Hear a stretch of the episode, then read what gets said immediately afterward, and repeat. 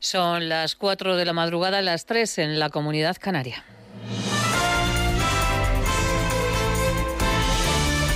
Noticias en Onda Cero.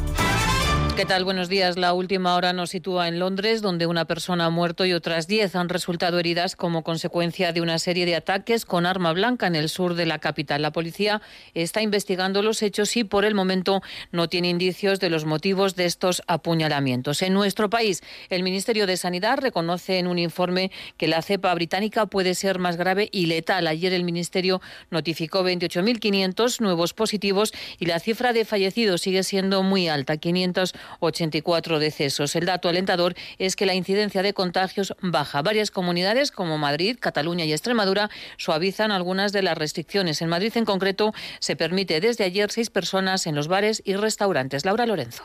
Aunque la situación sigue siendo preocupante, los responsables sanitarios madrileños respiran un poco aliviados porque observan un cambio de tendencia. Los contagios empiezan a disminuir un 16% menos respecto a la semana anterior y baja también la cifra de hospitalizaciones. Con este escenario, desde este viernes se amplía a seis el número de personas permitido en las terrazas, pero el viceconsejero de Sanidad, Antonio Zapatero, recuerda que se mantienen otras restricciones. Estoy hablando de que el toque de queda está fijado a las 22 horas y el cierre de establecimientos a las 21 horas. Dos medidas que se mantienen hasta las 0 horas del viernes 12 de febrero. Además, disponemos de un dato que podemos utilizar de referencia. Algunas comunidades autónomas han cerrado el 100% de su hostelería y la incidencia acumulada ha persistido y sigue por encima de los mil casos. Madrid insiste a partir de ahora en que el uso de la mascarilla en los restaurantes es obligatorio, solo se puede retirar para comer o para beber. Quien no cumpla con esta medida se expone a ser expulsado del establecimiento. Este fin de semana comienza a llegar la vacuna de AstraZeneca. Está previsto que este mes llegue 1.800.000 dosis. Esta vacuna, tal y como ha acordado la Comisión de Salud Pública, solo se aplicará a las personas menores de 55 años. Otros países de la Unión Europea también han decidido inyectarla a menores de 65. Cataluña comenzará a vacunar con AstraZeneca la próxima semana a los trabajadores esenciales. Lo confirmaba el secretario de Salud Pública, José María Argimón.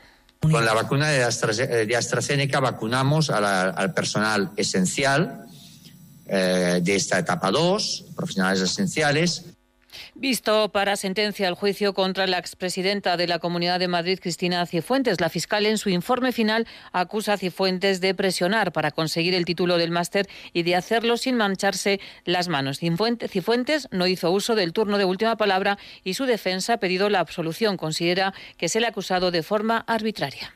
La señora Cifuentes por su cargo no se manchó las manos, pero es evidente que le urgía imperiosamente que la universidad le proporcionase una solución. Y si toda la maquinaria se puso en marcha fue precisamente por estas presiones. Otro asunto que está pendiente de ser investigado es si la ministra de Igualdad, Irene Montero, ha utilizado a su asesora como niñera. Desde Podemos consideran que esta es una cuestión personal que no debe investigarse en los tribunales. Ismael Terreza.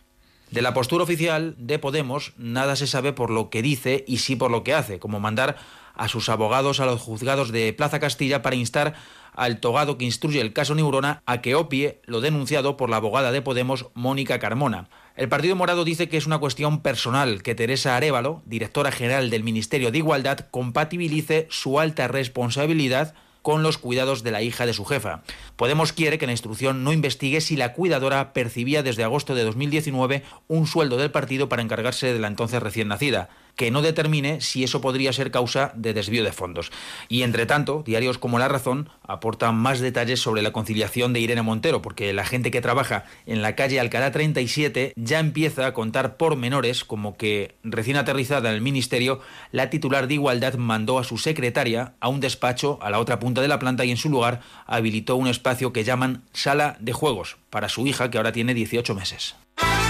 La jornada de Liga arranca a las 2 de la tarde con el Levante Granada y también se juega el Huesca Real Madrid, el Sevilla Real y el Sevilla Getafe. La novedad en el Madrid es que regresa Zidane al banquillo después de pasar el coronavirus y regresa con tono de enfado y reivindicativo. ¿Qué me está diciendo? Que todos los días estoy fuera, claro, y me reivindico con los jugadores, con la plantilla, de dejarnos trabajar y nosotros vamos a pelear, claro. Me reivindico en eso porque nosotros merecemos. El año pasado la liga la hemos ganado nosotros nosotros, Real Madrid. Entonces nosotros tenemos el derecho a pelear nuestra liga este año. Más noticias en Onda Cero.es y a las 5 de la mañana. Síguenos por internet en ondacero.es.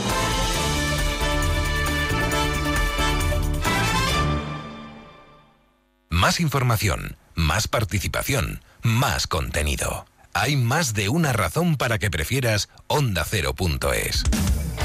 En Onda Cero.es tienes la radio en directo, la actualidad y las noticias al momento. Y por supuesto, lo mejor y más destacado de cada programa, para que puedas escucharlo donde y cuando quieras. Onda Cero.es. Más y mejor.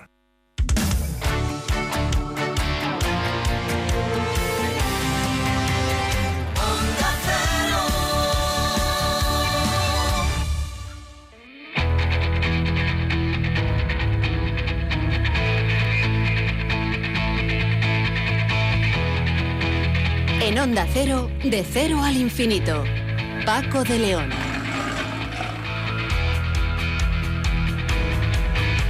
Señoras, señores, muy buenas madrugadas. Bienvenidos a esta cita semanal que mantenemos aquí en Onda Cero para hablar de lo que más nos interesa. En esta, en esta semana en, en la que las vacunas contra la COVID-19 siguen siendo protagonistas y siguen acaparando buena parte de la atención. Lo último es que posiblemente España acepte una nueva vacuna, además de las que ya están eh, inyectándose en la población. Hablamos de la Sputnik 5, la vacuna rusa que dicen que tiene también una eficacia bastante elevada, en torno al 98%, lo cual no está nada mal. Y mientras tanto, aquí en De Cero al Infinito, vamos a empezar hablando con Jesús Marco, que es vicepresidente del Consejo Superior de Investigaciones Científicas, que desde donde han hecho un balance interesante, balance, balance científico de lo que ha dado de sí el 2020 en la entidad más importante de nuestro país en cuanto a investigación se refiere. Inmediatamente después hablaremos con Jordi Sorribas, que es director de la Unidad de Tecnología Marina del CSIC, ya que el pasado 18 de enero el buque oceanográfico Sarmiento de Gamboa zarpaba en dirección a la Antártida para iniciar su participación en eh, la campaña antártica española que se viene desarrollando desde hace bastantes años. Y con José David de la Fuente vamos a seguir en esa serie de programas dedicados a los números, hoy para hablar del infinito. Si hace eh, no mucho, hace unos días hablábamos del cero, en honor al título de este programa, hoy nos va a hablar del infinito. En la segunda hora hablaremos con Benigno Sánchez, que es investigador del CIEMAT y líder de un proyecto de investigación para eliminar el SARS-CoV-2 de ambientes cerrados mediante fotocatálisis. Sonsoles Sánchez Reyes nos contará hoy la historia de María Estuardo, reina de Escocia, y hablaremos también acerca del veneno de las cobras, de determinadas cobras. Vamos a, vamos a saber cómo el veneno de cierto tipo de estas, eh, de estas cobras ha evolucionado para hacer más eficaz su defensa. Son las llamadas cobras escupidoras que lanzan su veneno a los ojos de sus predadores o de sus enemigos. Y en la sección Héroes sin capa nos vamos a ocupar de los terremotos a tenor de lo ocurrido recientemente en Granada. Eh, conoceremos el trabajo de los eh, sismógrafos en nuestro, en nuestro país. Y todo ello con la realización técnica que lleva de manera impecable el comandante Nacho García y con la música que hoy nos trae un dúo realmente singular y espectacular. Ellos se hacen llamar Tú Chelos.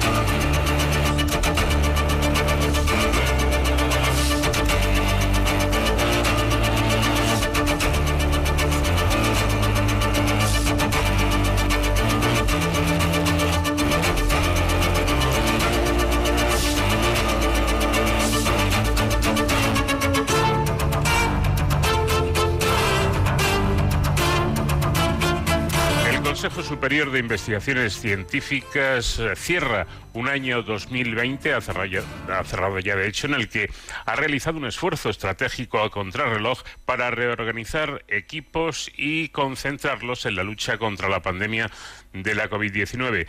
Como mayor organismo público de investigación de España, su actividad en, todo lo relacionado con, con, la ciencia, con la investigación, la innovación y la colaboración internacional, así como la formación eh, divulgación y desempeño institucional ha dedicado una atención especial a la búsqueda de soluciones frente al coronavirus sin dejar de lado el mantenimiento de la actividad habitual.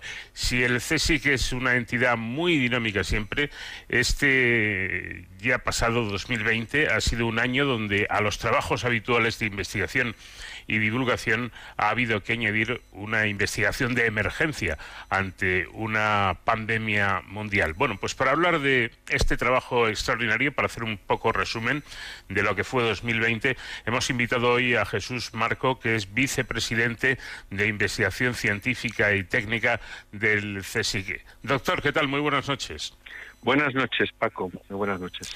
Ha sido, ha sido este pasado 2020 un año duro para, para todos por supuesto, y también para, para, ustedes, para los investigadores. ¿Este esfuerzo se ha enmarcado en un contexto internacional de transformación, o dicho de otro modo, ¿ha cambiado la forma de trabajar en la ciencia? Bueno, mm, mm, efectivamente ha sido un año muy, muy duro para todos, también para los equipos de investigación no solo por el esfuerzo adicional que se ha hecho eh, para intentar y además lograr mitigar la pandemia, sino también por las condiciones, tanto de colaboración, que no puede ser presencial, de acceso a los laboratorios, muchas, muchas, muchas condiciones. El teletrabajo intensivo, muy intensivo. Eh, sí que esto ha, tocado la colaboración, especialmente la colaboración internacional, con la reducción de los viajes, las estancias. Esto ha afectado fuertemente a, la ciencia, pero yo diría que todos los equipos de investigación han hecho un esfuerzo eh, muy considerable para adaptarse a la situación, igual que otros sectores de la sociedad, ¿eh? también hay que decirlo. Y efectivamente se han cambiado algunas de las formas usuales de trabajo. En concreto, y yendo al, tema que yo creo que, que, interesaba hoy destacar, en el, en el CSIC, por ejemplo, hemos intentado hacer un abordaje integral de la pandemia eh, con una iniciativa que une a 300 grupos de investigación que normalmente no colaboran entre sí, que no solo son de aspectos mm, médicos o biológicos, también son de ciencia de materiales, de ciencia medioambiental, de física, de química, para lograr soluciones, porque hoy en día la ciencia es tan compleja al abordar problemas tan difíciles como el del coronavirus que necesita esta colaboración. En ese sentido sí que han cambiado la forma de colaborar, sí que se han eh, inventado, entre comillas, nuevas fórmulas y, se están logrando resultados. Bueno, yo creo que aunque la percepción de la sociedad ante la ciencia afortunadamente va, va cambiando, la, la investigación sigue considerándose seguramente por un amplio sector como, como un gasto más que, más que como una inversión. Gasto elevado porque la investigación es cara y que en ocasiones reporta poco, por lo menos a corto plazo. Em, es algo así todavía visto por muchos como, como un asunto de gente rara que trabaja en laboratorios y no sé si lo vivido en el último año ha servido para subrayar la importancia crucial de la ciencia para la economía y para la propia sociedad. Sí, mira, te, voy a poner el, ejemplo del desarrollo de las vacunas, que ya sé que está muy es muy ya muy, conocido por todos, ¿no? Pero cuando lo vives más de cerca y fíjate que mi área de investigación personal no tiene nada que ver con vacunas y yo no lo conocía, te das cuenta primero de la importancia que tiene esa investigación básica eh, en este caso en virus, que llevaban haciendo equipos nuestros en, durante más de 30 años. ¿eh? Y de hecho, em, al mayor, uno de los mayores expertos mundiales en, coronavirus, el equipo de Luis Enjuanes, Isabel Solá, de Sonia Zúñiga, pues llevaba con esta investigación todo ese tiempo. Eh, pero claro, el problema es que esto no acaba en el equipo de investigación básica que requiere todo este tiempo y que no no cuando no hay una epidemia pues evidentemente que no está puesto en una cuestión práctica. Es que luego está toda la etapa de desarrollo clínico. Y ahí te das cuenta de lo complejo que es ese enlace que hay entre esta investigación básica y la aplicación que no solo requiere la parte de producción de la vacuna eh, para luego eh, ponerla en viales y, poder eh, aplicarla, sino la fase clínica en la cual intervienen también los hospitales, tienes que tener contacto con equipos médicos que también están interesados en esa investigación. Y luego la última parte que dices, que es la de la sociedad, es decir, que haya una percepción positiva. Y fíjate que nos hemos sorprendido mucho, sobre todo al comienzo de la pandemia, de que esa percepción de la importancia de la investigación básica se vio reflejada con las donaciones que recibimos y que agradecemos enormemente porque nos han posibilitado avanzar más rápido para equipos de investigación básica, para el equipo de Juanes o para el equipo de Mariano Esteban y que ha sido pues este año eh, cerca de 11 millones de euros y que viene de la sociedad ¿eh? y que, como digo, implica que ahí sí que hay un reconocimiento a esta investigación básica. Eh, yo creo que hay que ser en ese sentido positivos y que también efectivamente, sobre todo el que la vacuna haya realmente llegado al final, eh, que esté ya lista, va a tener ese reconocimiento aún mayor. ¿eh? Yo creo que sí. Bueno, mm, entre las muchas cosas que han sucedido en el CSIC a lo largo del año, y que no, podemos tratarlas todas porque no tenemos el tiempo suficiente, pero yo creo que algo fundamental fue la creación, si no me equivoco, en el mes de marzo, creo que fue, de la, de la plataforma Salud Global. ¿Qué se pretende con esta plataforma? Sí, la plataforma Salud Global, que además la, coordina la profesora Margarita del Val, eh, que ha tenido mucha visibilidad en los medios, lo que se intentó es justamente lo que decía antes, agrupar eh, distintas áreas para combatir de modo conjunto la pandemia.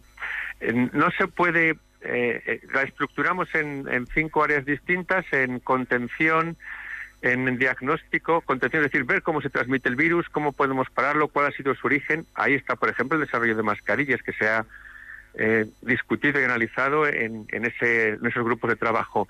Eh, ¿Cómo se diagnostica? Pues desde las PCRs más, más sensibles, que al principio no estaban disponibles, a los kits de diagnóstico serológico muy precisos que han permitido eliminar algunas incógnitas que había, que ya están comercializados, que se han desarrollado de nuevo por grupos que estaban en, esta plataforma. Eh, claro, la plataforma no es que per se desarrolle nueva investigación, es que pone en contacto a estos grupos de investigación para que conozcan lo que hacen los demás y puedan a partir de ello tener una visión más global de, los problemas y desarrollar nuevas soluciones. En el caso de las vacunas, pues te voy a poner un ejemplo muy claro. La gente que hacía el seguimiento genómico del virus, es decir, los, el, grupo liderado por Iñaki Comas del IBV de Valencia, que se encarga de analizar el genoma del virus, de sus mutaciones, pues ahora, tras la experiencia en, la, en, esta plataforma, han desarrollado un nuevo proyecto de seguimiento de posibles fallos de las vacunales ante las mutaciones y de los antivirales. Es decir, intentar entender cómo esas mutaciones van a afectar a lo que hace otro grupo, que es el que desarrolla vacunas, o al que hace otro grupo más, que es el que desarrolla los antivirales, para que todos ellos estén coordinados y esas posibles mutaciones del virus podamos entenderlas antes, ver su estructura, que hacía otro grupo distinto. Claro, entonces te das cuenta de la complejidad de un problema que no es capaz de abordar ni siquiera cinco o seis grupos distintos. Por eso tenemos, como te decía, todos estos grupos de investigación coordinados y, conjuntamente, reuniones de seguimiento semanales. Hemos lanzado eh, proyectos, han presentado proyectos a convocatorias como la del Instituto de Salud Carlos III, las de las fundaciones, ese es un poco el esquema, intentar eh, dinamizar, agrupar y con esto logras más de lo que lograría cada grupo por separado. Grupos eh, de investigación eh, que, si no me equivoco, son 300 los que están en esta... Más de, más de 300, sí. Más de 300 en esta plataforma de salud global. ¿De, cuánto personal, de, de, cuántos investigadores estamos estaríamos hablando? Pues investigadores, eh, digamos, eh, en plantilla del orden de 500, 600, pero puntualmente colaboran más y también los contratos correspondientes. De esta plataforma hemos lanzado una medida para la recuperación europea que justamente trata de, poner, eh, de dar una estabilidad a esta idea de tener un, un sistema que nos permite abordar las pandemias, porque esta ha sido una pandemia muy importante, la más importante evidentemente de este siglo y de los últimos 100 años, pero todos sabemos que regularmente vamos a tener eh, problemas en, en salud global. Y entonces lo que estamos haciendo con las medidas de recuperación europea es dotar los medios para que eh, este haya un seguimiento, sigamos desarrollando eh, las, desde las mm, eh, medidas de contención a las posibles medidas terapéuticas, eh, también el impacto social, que hemos creado un, estamos creando un foro de impacto social, se están haciendo encuestas sobre cómo ha afectado a la sociedad, es decir, también los grupos de ciencias sociales y, humanidades están interviniendo. Bueno, esa es un poco la, idea que tenemos para desarrollar ahora intensamente en este año y el año próximo. Bueno, ya, ya lo mencionaba usted de alguna de alguna manera, aunque ha pasado eh, pues poco tiempo, de, marzo hasta hasta hasta enero que, estamos, eh, ya ya esta plataforma está recogiendo o, ha recogido ya resultados, ¿no? mencionaba esas mascarillas, eh, creo que también una prueba mm, test de detección y por supuesto las las vacunas que aún no están disponibles, pero parece que, lo estarán en, en breve. Sí, a ver, hay que, hay que decirlo, evidentemente todos estos productos que, han llegado al mercado es porque el conocimiento ya estaba ahí, pero en cierto modo hemos logrado que progresen rápidamente, a veces apoyando eh, con recursos tanto de económicos o de personal que hacían falta, que a veces eh, no eran muy, muy altos, pero y, y sobre todo empujando a los investigadores a a que piensen que son capaces y no solo son capaces, es que tenemos que dar el paso, no podemos quedarnos mirando cómo pasan las cosas, ¿no? Y en ese sentido los investigadores, investigadores han respondido muy bien. Eh, como decía, las, las, mascarillas que están basadas en un desarrollo en nanofibras que estaba ya homologándose eh, para uso sanitario y que luego se ha desarrollado dentro ya de, de, este contexto de investigación sobre la pandemia, las mascarillas con el virucida que ya están en mercado justamente esta semana. El kit de diagnóstico serológico muy preciso lo que permite es que se aplica sobre todo en el ambiente, en el entorno clínico y que fue desarrollado también por otro equipo de investigación en el GNB y licenciado a otra empresa, a Immunostep, pues está ya en mercado y como digo, permite mucho más precisamente saber el, nivel de infección sufrido, ¿no? Con los eh, midiendo anticuerpos.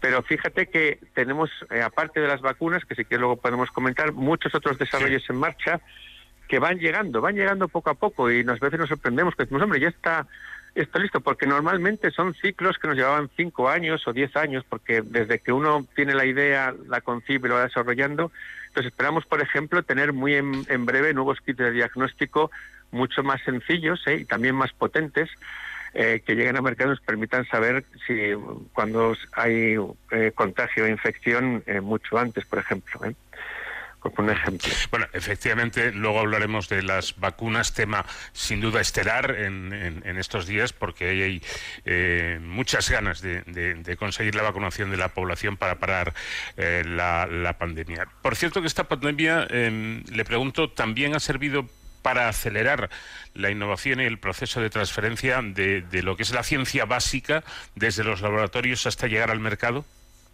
Bueno, en parte sí. A ver, el, sobre todo los primeros meses, el clima de cooperación total que se estableció entre empresas y, e investigación pública yo creo que fue muy positivo. Y claro, cuando nosotros hablábamos con, y, seguimos hablando con empresas, vimos un clima de entendimiento eh, en el cual además todos fuimos generosos, ¿eh? es decir, en el sentido de eh, mm, licenciar rápidamente, a veces de modo no exclusivo, que también es complicado, eh, decidir que la prioridad era eh, lograr una solución y, bueno, y también a veces pues eh, dar prioridad a esa urgencia. ¿eh? Eso sí, sí que se ha notado y también el acercamiento desde las empresas que vieron en el, que en las capacidades del CSIC, que son muy amplias y de en muchos campos, pues podían aprovecharse rápidamente. Mm. Sí, sí. Bueno, desde luego, em, sin duda alguna, la investigación del SARS-CoV-2 ha propulsado la, colaboración internacional entre investigadores. No hay más que em, fijarse en que en enero científicos chinos y australianos hacían público el genoma del virus SARS-CoV-2, algo verdaderamente inaudito, ¿no? Nunca se había conseguido tan rápidamente. en estas eh, colaboraciones eh, internacionales, ¿qué papel han tenido los investigadores españoles? Bueno, pues aquí, sin embargo, sí que quiero decir que probablemente eh, yo creo, bueno, los investigadores españoles estaban ya en proyectos internacionales en este área, ¿eh? es decir, tanto en la primera ronda de proyectos europeos específicamente dedicados al, al, al, SARS-CoV-2, estaba ya el grupo de, de Luis Juárez, Isabel Solá, estaba el grupo de la profesora Laura Lechuga, que están desarrollando con otros grupos europeos y también, eh, aunque esto a veces no se percibe directamente, había muchos contactos internacionales, por ejemplo, con el grupo que desarrolla ratones transgénicos en Estados Unidos. Pero sí que debo decir que eh, ha habido un poco de, retracción al entorno nacional en la investigación para atajar el coronavirus. Es decir, que eh, sí que podría haber habido, en mi opinión, ¿eh? más despliegue a nivel europeo. Nosotros tenemos, por ejemplo, una participación muy importante porque somos el que contribuye desde España con muestras em, de modo más significativo al análisis genómico del virus, el seguimiento de las mutaciones, ¿no? Y esto ha funcionado muy bien. Lo lleva, lo coordina un grupo de, Reino Unido.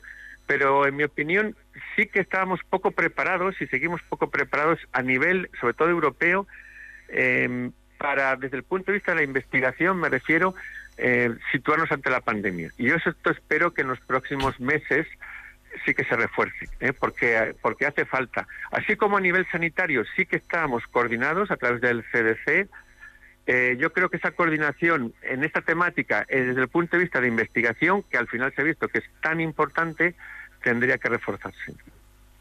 Bueno, y ahora sí vamos con el tema de, vacunas. Antes de, terminar, ¿en, eh, ¿en, cuántas vacunas, cuántos eh, proyectos hay de, vacunas en el, en el CSIC?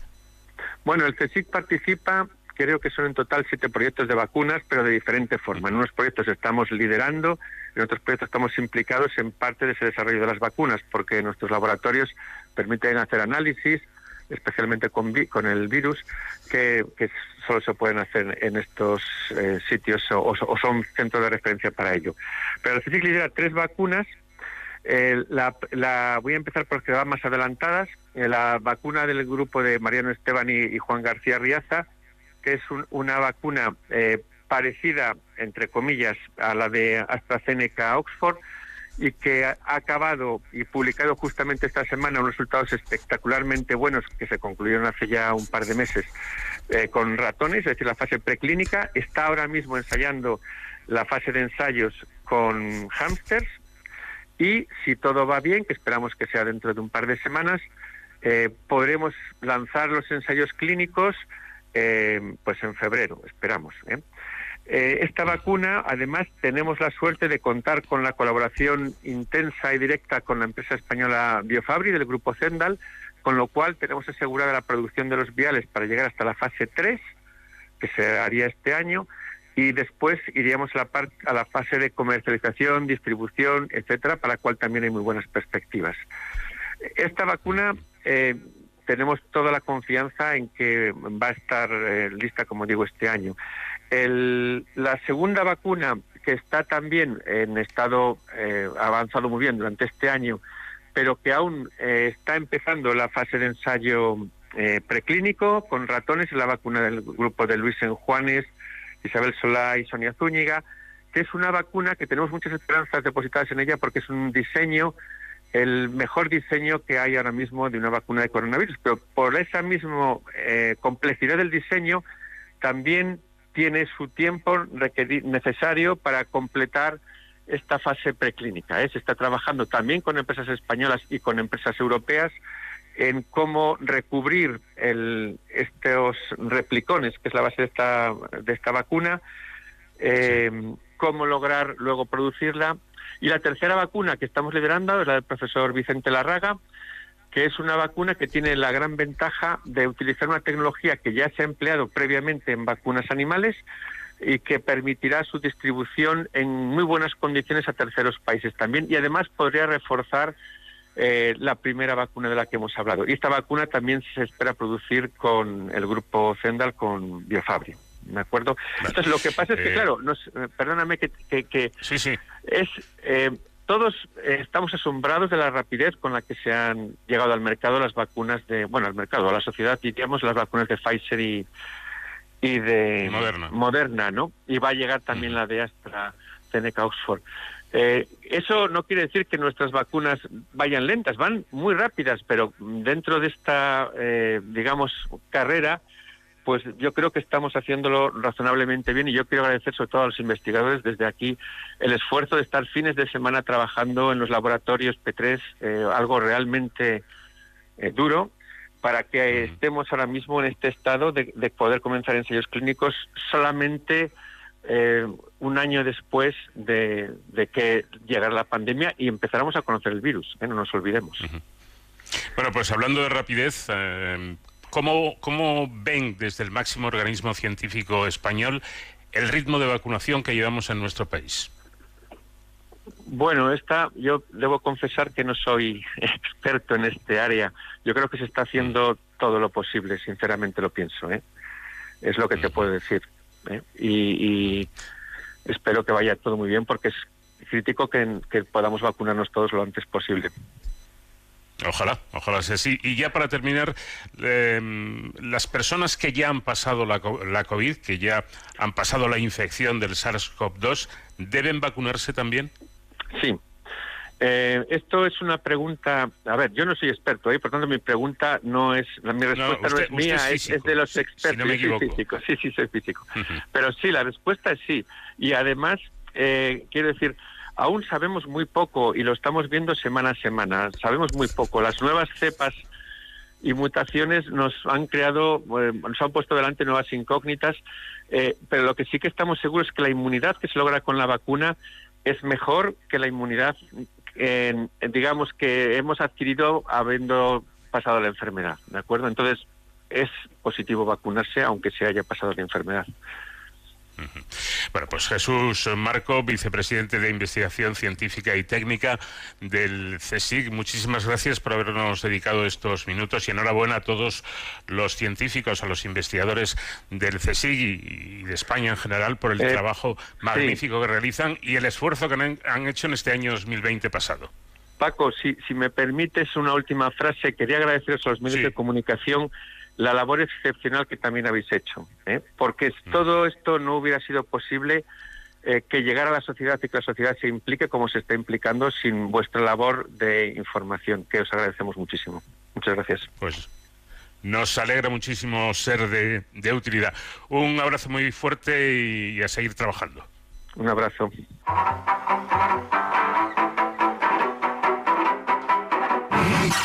Vamos de cero al infinito en Onda Cero. Paco de León.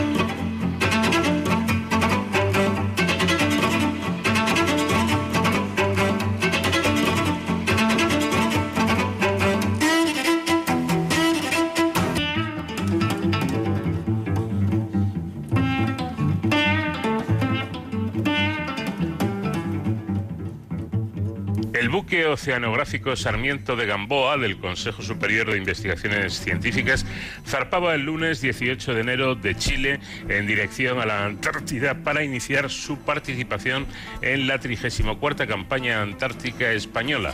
Hasta finales del próximo mes de febrero, el buque realizará labores de apoyo logístico a las bases antárticas españolas Juan Carlos I y Gabriel de Castilla. Se encargará de la apertura y cierre de las bases y de la movilización del personal investigador y el material necesario para el desarrollo de los proyectos de investigación previstos.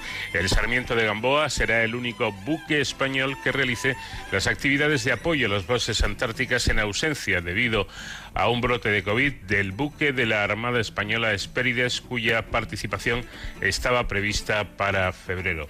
Jordi Sorribas es director de la Unidad de Tecnología Marina del CSIC. ¿Qué tal, Jordi? Buenas noches. ¿Dónde se encuentran ustedes en estos momentos? A ver, el buque ahora mismo se encuentra en, eh, dando apoyo a las dos bases. Eh, llegó el buque el jueves pasado por la noche Primero se abrió la base Juan Carlos I este fin de semana y ahora están en las tareas de apertura de la base Gabriel de Castilla del Ejército de Tierra en la isla de Excepción. están a punto de finalizar los, los trabajos de apoyo a las bases. El buque regresará en los próximos días para, para recoger a más personal y material. ¿Cuánto tiempo de, viaje supone esta expedición?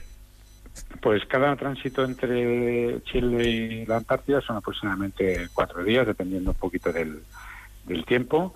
Y, lo que estará el buque y las bases abiertas de este año es poco más de 32, 33 días, en función un poquito de la meteorología, si, si es necesario, pues alargar un poquito el, tiempo que el buque esté, eh, esté allí. Pues cuéntenos, eh, si le parece, que, ¿qué tiempo tienen ahora mismo? Bueno, pues es el típico tiempo de enero-febrero antártico en, la zona de la península antártica son días grises con, con bastante viento y incluso a veces lluvia. Eh, nieva poco en esta época en esta época del año y la verdad es que bueno el, viento sobre todo es lo que hace bajar más la, sensación térmica que tampoco las, las temperaturas son muy muy bajas pero realmente es, es molesto trabajar con, con esas sensaciones térmicas ¿De qué temperatura podemos estar hablando?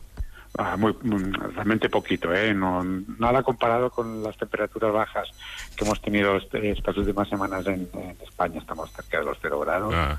Pero, pero bueno, es, eh, hay que pensar que es el, verano austral y, realmente no es no son climas extremos. Si bien es realmente pues eh, complejo realizar que según qué tareas al aire libre con, con esas condiciones. Hablábamos de las dificultades del buque de la Armada Espérides eh, con, todo este asunto de la COVID-19. ¿La pandemia también les ha afectado a ustedes para las distintas misiones que realizan? Bueno, lo que sí que realmente ha condicionado es son nuestros calendarios de actividad, porque tenemos que aplicar unos protocolos muy muy estrictos que aún, aún así pues puedes tener eh, sorpresas, como en el caso del, del, del que también han aplicado sus, protocolos, y lo que hace es que el calendario previsto pues se, se alargue. Antes de, embarcar, y específicamente antes de ir a la Antártica, pues tanto investigadores técnicos y tripulación tienen que guardar unos periodos de cuarentena y hacer test eh, PCRs antes de entrar en cuarentena y justo antes de embarcar, lo que hace que, el calendario previsto se, se esponje mucho y se alargue y todo sea bastante más, más complejo que, lo habitual. Pero sí, sí, está realmente la gestión de la pandemia ha afectado muchísimo al, mm. desarrollo de, los proyectos. Eh, en cualquier caso, tengo entendido que el buque ha mantenido una actividad ininterrumpida desde, desde el verano del, del año pasado, ¿no? Sí, sí, sí, exacto. Justo cuando acabamos las obras en el cemento Gamboa, en Vigo, eh, que fue en, verano, pues a partir de allí y viendo que más o menos podríamos, con, los protocolos adecuados, controlar la, posible entrada del, virus a bordo, hemos ido encadenando eh, campañas aproximadamente de un mes cada una de ellas, hasta que preparamos el buque para bajar a la Antártida y, y de momento, pues pues eh, estamos eh, estamos libres, aunque si bien es cierto que el, que el riesgo cero no, no existe y, intentaremos pues que, no tenga ningún caso, porque realmente cuando entra un, caso de virus en un barco las posibilidades de que se extienda son elevadísimas. Bueno, em, ahora hablaremos de, de los eh, proyectos científicos, pero recuerdo que hace tiempo tratamos este asunto aquí en el, en el programa, ¿no? El, el, peligro que podría suponer para esos ecosistemas, para, para ese medio ambiente casi casi virgen, el hecho de que se, se expandiera por allí el, el SARS-CoV-2. Me imagino que esto lo tienen muy presente, ¿no? Sí, sí, lo tenemos presente. Además, claro, serían, consecuencias totalmente imprevistas a que a qué comunidades de, fauna puede saltar, digamos, este virus y que, realmente que puede, que, cómo puede afectar. Entonces, todos los países que, estamos investigando en la Antártica, que estamos bajo el paraguas del, tratado, pues de eso somos muy conscientes y, es algo que no solo hay que pensar en el riesgo que supone para, para nuestra salud, pues si será un caso de, de coronavirus allí, sino que pueda saltar pues a otro tipo de, de, de, comunidad, ¿no? Entonces esto realmente sería bastante pues difícil de, controlar. Pues ahora sí, si le parece, vamos a hablar de esos, creo que son cuatro proyectos científicos eh, en los que eh, se está trabajando. ¿En qué consisten? Pues son, son, son variados. Realmente hay un poco de la actividad que se va a realizar es, es, menor a la que estaba a la que estaba prevista.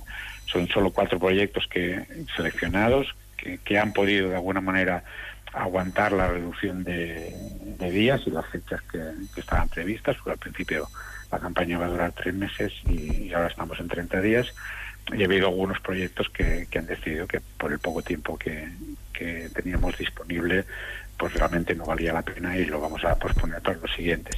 Y los que se van a hacer este año pues son bastante variados, vienen desde la interacción termomecánica de, los glaciares con el océano, es decir, cómo los glaciares mm, evolucionan y cuál es, digamos, la pérdida de, de, calor y, su masa en relación al contacto cuando tienen con, el océano.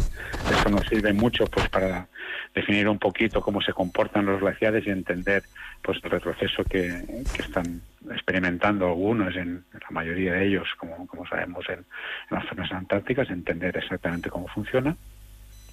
Luego tenemos otro, otro proyecto bastante interesante, que es el papel de los pingüinos en los ciclos biogeoquímicos de metales traza, como el, cobre y el, hierro. Pensé que en, la Antártida estos metales traza están muy condicionados por, por la actividad eh, biogeoquímica y es algo que, realmente se conoce poco y al parecer, eh, digamos, los ciclos eh, biogeoquímicos en los pingüinos pues tienen un, un, impacto bastante elevado en, en, cómo esos metales traza están presentes en el océano. Luego tenemos otro proyecto que es la evolución de volátiles bajo el volcán de Isla de Excepción. Isla de Excepción es justo donde tenemos situada una de nuestras bases y es un volcán que está que está activo. Entonces estudiar digamos la emanación de, los volátiles, de los gases que se escapan de, las cámaras magmáticas, pues nos, nos, va a dar una idea bastante eh, precisa de cuál es digamos el estado de, actividad del, volcán. Y por último tenemos un, proyecto también muy interesante que es la caracterización de los aerosoles atmosféricos en la Antártida. Esas partículas que, están en suspensión, que cuando las estudiamos pues en, zonas con un alto componente digamos de influencia humana antropogénica pues pues están muy alteradas y, y la Antártida como es una zona digamos muy muy aislada su análisis pues tiene, tiene un alto impacto, sabe que cuánta ¿no? de nuestra contaminación está de alguna manera llegando hasta esas zonas. En realidad son cuatro proyectos muy interesantes.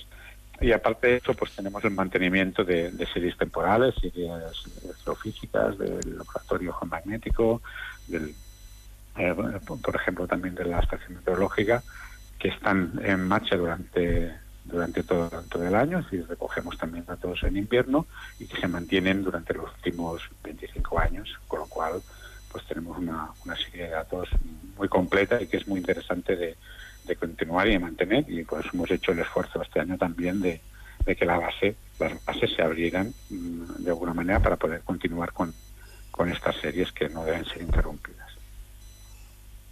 Bueno, pues son esos cuatro proyectos de investigación, eh, las bases eh, españolas Juan Carlos I y Gabriel de Castilla, que también eh, bueno, pues están viendo un poco mediatizado su trabajo por la pandemia. Estarán abiertas unos 32 días y acogerán, Jordi, si no me equivoco, a 32 personas entre personal científico y técnico. Sí, exactamente.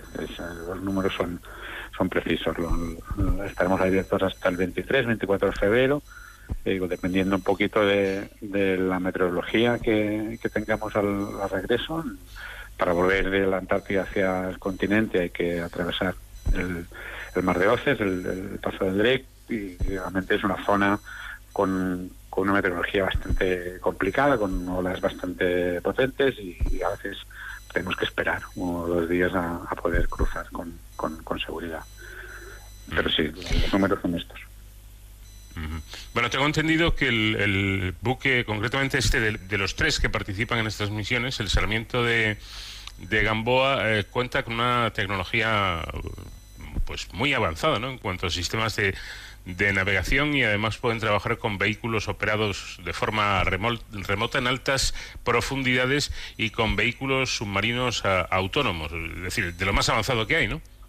Sí, ciertamente el Sarmiento ya tiene pues más de más de 10 años, continúa siendo, digamos, eh, por el momento el, buque oceanográfico que tenemos en el país con una tecnología, digamos, más, más avanzada y con más capacidad para hacer ciencia en, mares profundos. Y una de sus características, es cierto, es el poder desplegar, que también la tienen otros buques que tenemos en, la flota del, del, del, Ministerio, pero son más pequeños, es el poder desplegar vehículos que, que puedan hacer exploración. Esta quizá es una de las de las opciones más de futuro, que es el complementar todos los sistemas que los buques llevan a bordo con los sistemas que vehículos autónomos, como ser drones submarinos o, vehículos remotamente operados, que llamamos ROP, que son robots operados desde el buque, puedan, puedan, puedan captar, aumentando muchísimo el volumen de datos y, el detalle de, lo que se está midiendo en el fondo marino. Bueno, pues es el, el, trabajo que están realizando ahora mismo científicos y técnicos españoles en estas bases. Una curiosidad, ¿desde dónde me está hablando ahora mismo? Yo ahora mismo estoy en España, porque este año no, no, he bajado, no me ha tocado bajar, pero bueno, estoy en contacto permanente con, con el personal de las bases y el personal del buque. O sea que este año no, no le ha tocado a usted el viaje, pero está, me imagino que supervisando y, y, en comunicación directa de manera permanente. Sí, sí, sí. sí de verdad, de hecho, las comunicaciones es uno de los puntos que al principio se, se, pone en marcha en, las bases porque es el, el único nexo que, que, se tiene, digamos, con, con, nuestras bases en, aquí en España. Y, mm. bueno, es, es, realmente importante tener esa comunicación, porque a veces pasan cosas. Precisamente este fin de semana tuvimos en, en la zona, un poco alejado de donde están nuestras bases, pero, nos dio un poco un, pequeño susto, pues un terremoto de grado 7 en una isla que, está pues en, el archipiélago donde, estamos situados. Y eso pasó pues el, sábado por la noche. inmediatamente es el, personal de las bases se comunicó, eh, las autoridades chilenas que llevan el seguimiento de, de, maremotos y, y seísmos eh, contactaron con las bases y que todo el mundo está de alguna manera mm. enterado y sí, sí, las comunicaciones son fundamentales en esas zonas. Mm. Bueno, pues Jordi Sorribas, director de la Unidad de Tecnología Marina del CSIC, gracias por habernos dedicado este tiempo y que puedan continuar con, con su trabajo que resulta muy interesante. Muy buenas noches. Pues muy buenas y, y así esperamos. Gracias. De cero al infinito. Como anticipábamos en el programa anterior, el profesor de la Fuente nos va a hablar hoy sobre el infinito, término que representa muchas acepciones. Así, la Real Academia Española nos habla del infinito como objetivo para expresar que algo no tiene fin, como en expresiones del tipo, en la clase de hoy mi paciencia ha sido infinita. También lo considera adverbio cuando decimos que algo es infinitamente grande o nombre al expresar que las vías del tren se cortan en el infinito. Y por último, también nos dice la RAE que es un signo que todos nuestros oyentes conocen como un 8 tumbado o la graduación del objetivo de una cámara fotográfica que apunta a un lugar muy distante. En fin, la matemática es sin duda la ciencia más precisa eh, eh, que ha definido el, infinito para profundizar precisamente en este concepto matemático que es en realidad no deja de serlo eh, tan ambiguo en las demás ramas del conocimiento. Contamos con la presencia, como no, del profesor de la Fuente. Buenas noches, José David. Buenas noches, tengas Paco y todos nuestros oyentes. Bueno, en el último programa nos alertaba sobre la imposibilidad de decir eh, algo eh, entre cero. En, caso contrario, podrían ocurrir cosas muy extrañas, como que el cero era igual a dos, según un razonamiento muy sencillo que hiciste la semana pasada. Te pregunté por qué entonces en algunos libros de texto se dice que uno entre cero es infinito. Bien, en esta expresión tanto el cero como el infinito no son números concretos, sino símbolos de una tendencia. Así, si el 1 lo dividimos entre 0,1, el cociente es 10. Si lo dividimos entre 0,01 resulta 100. Y si la división es entre 0,00001, se obtiene un billón. Es decir, si el denominador va disminuyendo, el resultado de, la división aumenta. Así podemos obtener un número tan grande como queramos, con tal de que el denominador sea suficientemente pequeño. Esto es lo que significa que uno entre cero es infinito. ¿Cómo pasamos entonces de cero al infinito, como es el título de este programa? Pues mediante una división, en la que el divisor es una sucesión de números que hacemos tenderlos a cero. Así es que Paco, ya puedes cambiar el título del programa por otro similar. División entre cero. En esta expresión ya está implícito el infinito. Bueno, yo, yo prefiero de, de, cero al infinito porque es mucho más poético e ilustrativo. Además, podemos confundir a los estudiantes con una operación que no se puede hacer en matemáticas, como comentaste ampliamente en el, en el programa anterior. Apoyándome en tu argumento, podemos pasar también desde el infinito al cero si dividimos entre números cada vez más grandes. Y si el 1 lo voy dividiendo sucesivamente entre 10, 100, 1000, un millón, vamos obteniendo números cada vez más pequeños que tienden a cero. En efecto, Paco, pues ya sabes, otro posible título para el programa podría ser De infinito al cero. A mí me suena bien, ¿eh? Pero bueno, ¿Mm? dejemos este debate nominalista para entrar en asuntos enjundiosos. Antes has comentado que la matemática delimita con precisión el concepto de infinito. Veámoslo. Cuando un profesor acude a un aula el primer día del curso, un simple vistazo general le indica si hay más alumnos o pupitres sin necesidad de contar unos y otros, ¿verdad, Paco? Claro, si todos los pupitres están ocupados y además hay alumnos de pie, esto significa que hay más alumnos. Si por el contrario hay pupitres sin ocupar, hay menos alumnos. Y si todos los pupitres están ocupados sin que haya alumnos de pie, hay tantos pupitres como alumnos. Bien, pues esta idea sencilla de correspondencia es utilizada en matemáticas para comparar dos conjuntos. En un conjunto finito, el todo nunca se puede corresponder con una parte. Eso está claro. Así, si un aula dispone, por ejemplo, de pupitres blancos y verdes, no puede haber tantos pupitres verdes como el total del aula. Esto parece evidente, claro. Pues esto ocurre con los conjuntos infinitos y además es la característica que los define. Por ejemplo, en los naturales hay tantos números pares como el total. Parecerá un poco extraño. Imagina un aula ilimitada en la que hemos numerado los pupitres con todos los naturales. Uno, dos, tres, cuatro, cinco. Y en estos pupitres vamos sentando a los pares. Dos, cuatro, seis, ocho. Si como antes el profesor echa un vistazo general a este aula infinita, observa que no sobra ni falta ningún par. Por tanto, hay tantos alumnos pares como pupitres naturales. Pues muy curioso, desde luego, algo es infinito si es igual en número a alguna de sus partes. Perfecto. Desde finales del 19, la matemática es tan precisa que además distingue distintos infinitos. El de los naturales no se representa por un ocho tumbado, sino por una letra hebrea, Aleph sub cero. Es el infinito más pequeño. Se caracteriza porque todos sus números se pueden poner en orden y alinear, por tanto. Qué extraño, desde luego. Cualquier, cualquier conjunto de objetos se puede poner en fila. Elijo un objeto y lo sitúo en primer lugar. Después hago lo mismo con otro y así sucesivamente hasta que haya elegido todos. Pues esto, aunque parece que tiene mucho sentido, no ocurre con el conjunto de los números decimales. Si los pones en una fila, siempre hay alguno que no hemos podido acoplar en ella a este infinito en el que no se pueden ordenar sus elementos, se le denomina continuo y se caracteriza, no, perdón, y se simboliza con la letra C. Aleph sub cero es un infinito menor que C. Pero vamos a ver, ¿el, ¿el, infinito continuo existe? Porque recuerdo que en un programa de la temporada pasada nos decías que la física actual descarta que el mundo sea continuo.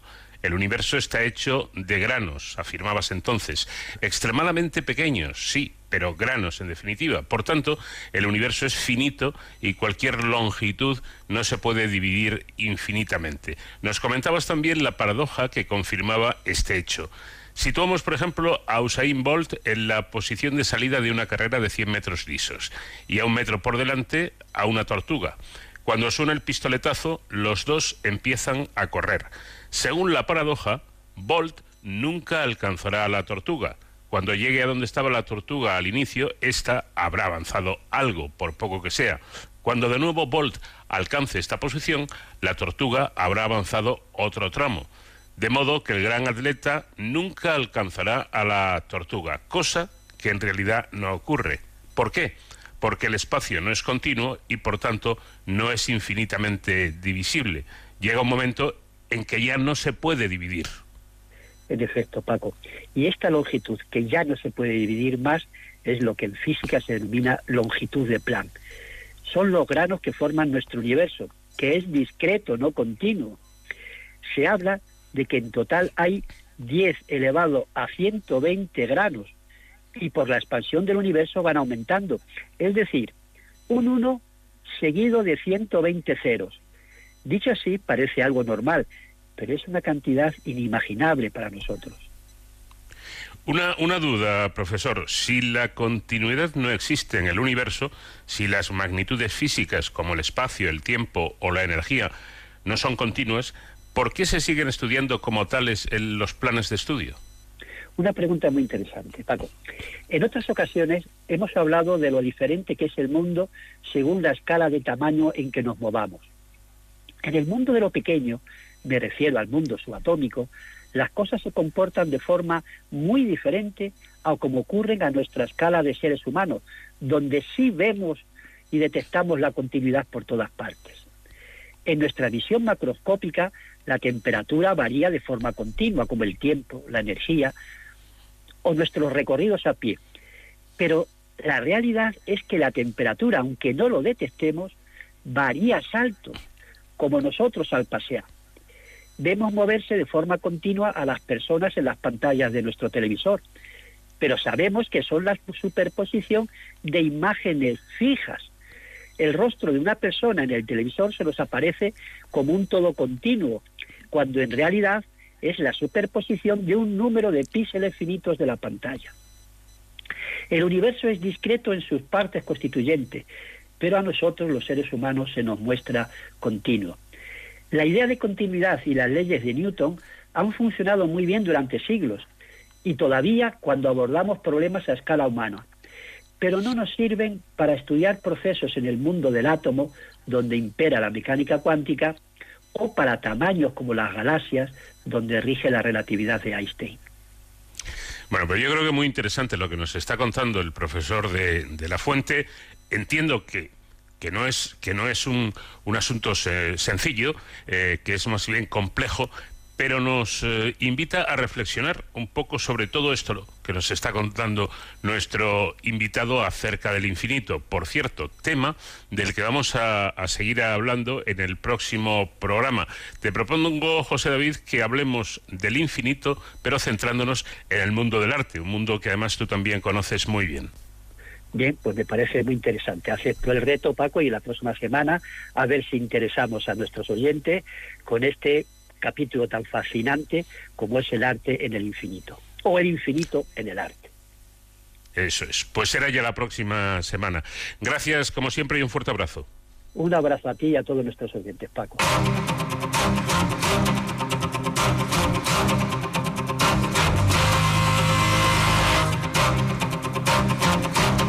Pues hasta aquí llegamos en nuestra primera hora de programa. Vamos en busca de las noticias, actualidad en Onda Cero y después seguimos en este espacio semanal que se llama De Cero al Infinito.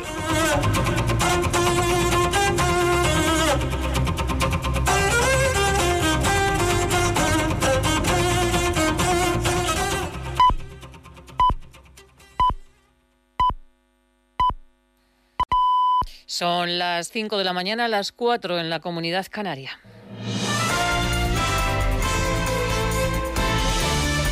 Noticias en Onda Cero.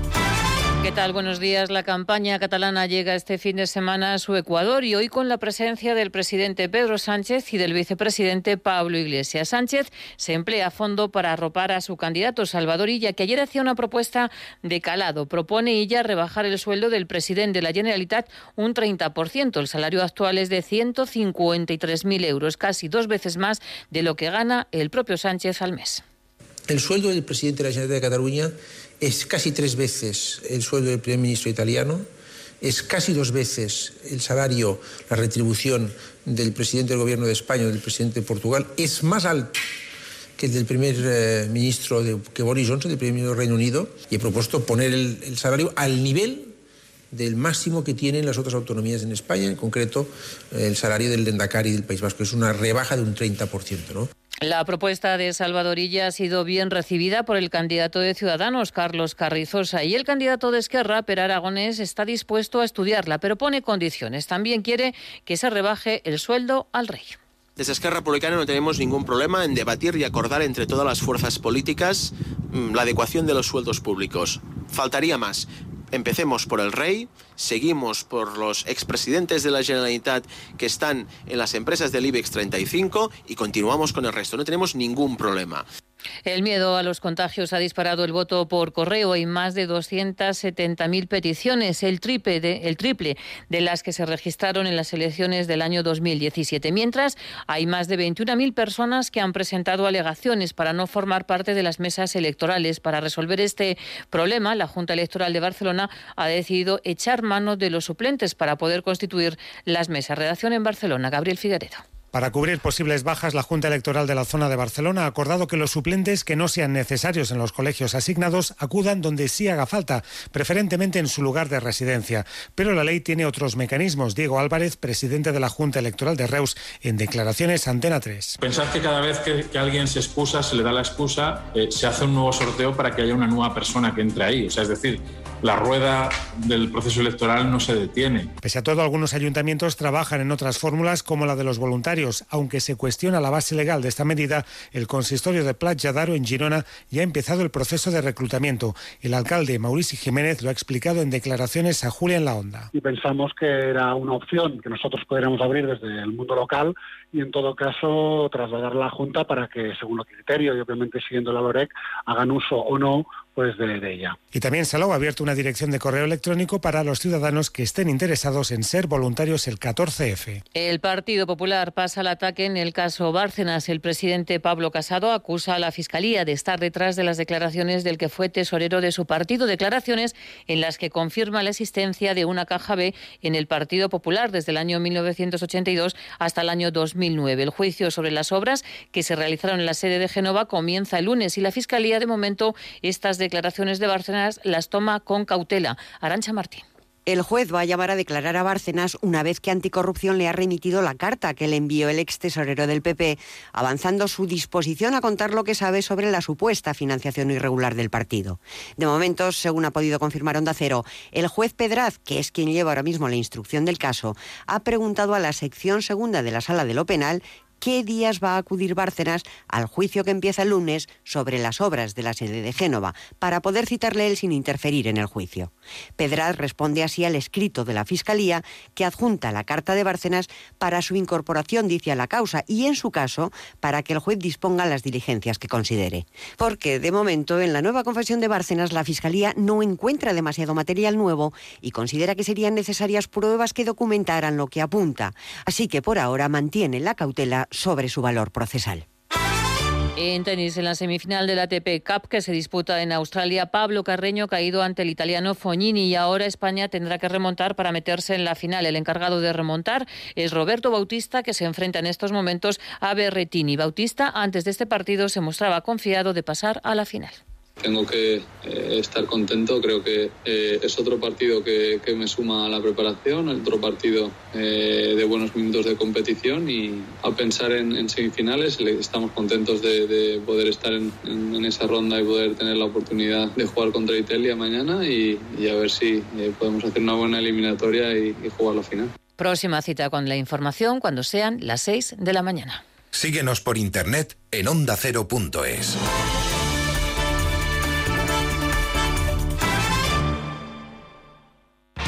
Los fines de semana nos juntamos en familia en Como el perro y el gato, porque una mascota es uno más de la familia. ¿Qué edad tienes, Hugo? Eh, 13 años. Escúchame, ¿tenéis mascotas? Un periquito y dos tortugas. Nuestro gato, que se llama Puscas, nos ha ayudado mucho, pero mucho, somos muy mayores. Viva mi gato y viva todos los perrunos, gatunos. Una se llama Cora, el otro Susto, Pulgui y el otro es Ticonín. Cuatro chihuahuas. ¿Cuatro chihuahuas? Ándale, güey. Como el perro y el gato, un programa para todos. Entretenido, interesante, divertido, para aprender, consultar y sobre todo pasar un buen rato. Sábados a las 3 de la tarde, domingos a las 2 y media y cuando quieras, en la app y en la web de Onda Cero. Patrocinado por Menforsan, los especialistas en cuidados, higiene y cosmética natural para las mascotas. Te mereces esta radio. Onda Cero, tu radio.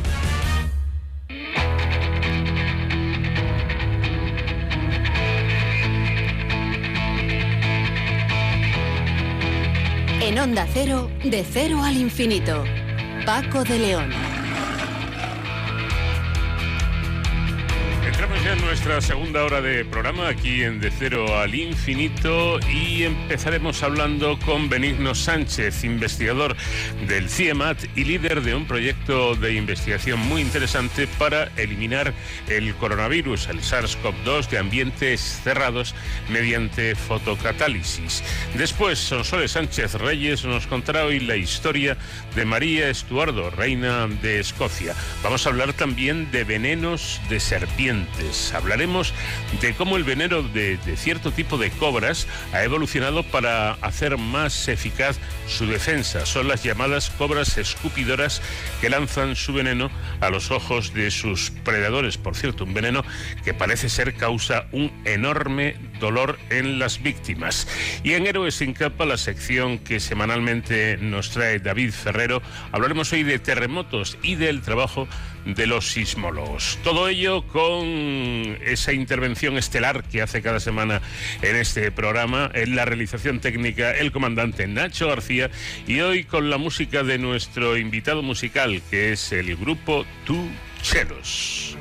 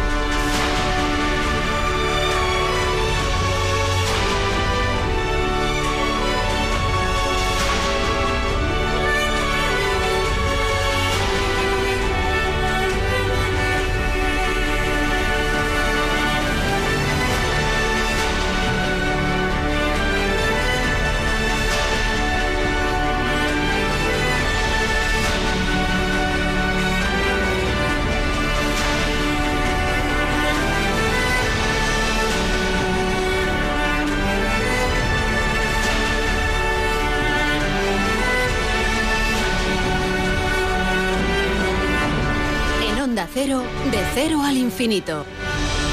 Hace ya algún tiempo que los expertos descubrieron una manera de transmisión del coronavirus bastante preocupante es la transmisión por suspensión en espacios cerrados. El virus anda por ahí en el ambiente y cuando se trata de un ambiente, un espacio cerrado y poco ventilado, parece que el riesgo de contagio es bastante mayor. Por ello, científicos del Consejo Superior de Investigaciones Científicas trabajan en el desarrollo de un nuevo sistema fotocatalítico para eliminar el virus SARS-CoV-2 del aire en espacios interiores. El proyecto, liderado por el Centro de Investigaciones Energéticas Medioambientales y Tecnológicas CIEMAT y coordinado por la empresa Aire Limpio, prevé incorporar esta tecnología catalítica en los sistemas de climatización y acondicionamiento del aire. Benigno Sánchez es científico del CIEMAT de este Centro de Investigaciones Energéticas, Medioambientales y Tecnológicas y líder del proyecto. Benigno, ¿qué tal? Muy buenas noches. ¿Qué tal? Buenas noches. Muy bien. Bueno, para empezar por, por el principio, que es lo mejor, eh, vamos a intentar eh, entender qué es, qué es exactamente la fotocatálisis. La fotocatálisis es un proceso eh, por el que se activa un catalizador utilizando inicialmente radiación solar. Pues la idea original fue utilizar la radiación solar para destruir contaminantes en el aire exterior. Cuando vimos que teníamos un nicho importante de trabajo muy poco investigado, prácticamente nada, decidimos también volcarnos en el tratamiento del aire interior, donde ya lo que hacemos es simular parte del espectro solar que eh, activa un catalizador eh, con lámparas ultravioleta A, que son mm, la parte que nos llega de la radiación del sol a la Tierra, es decir, es la luz que nos pone morenos, por decirlo así.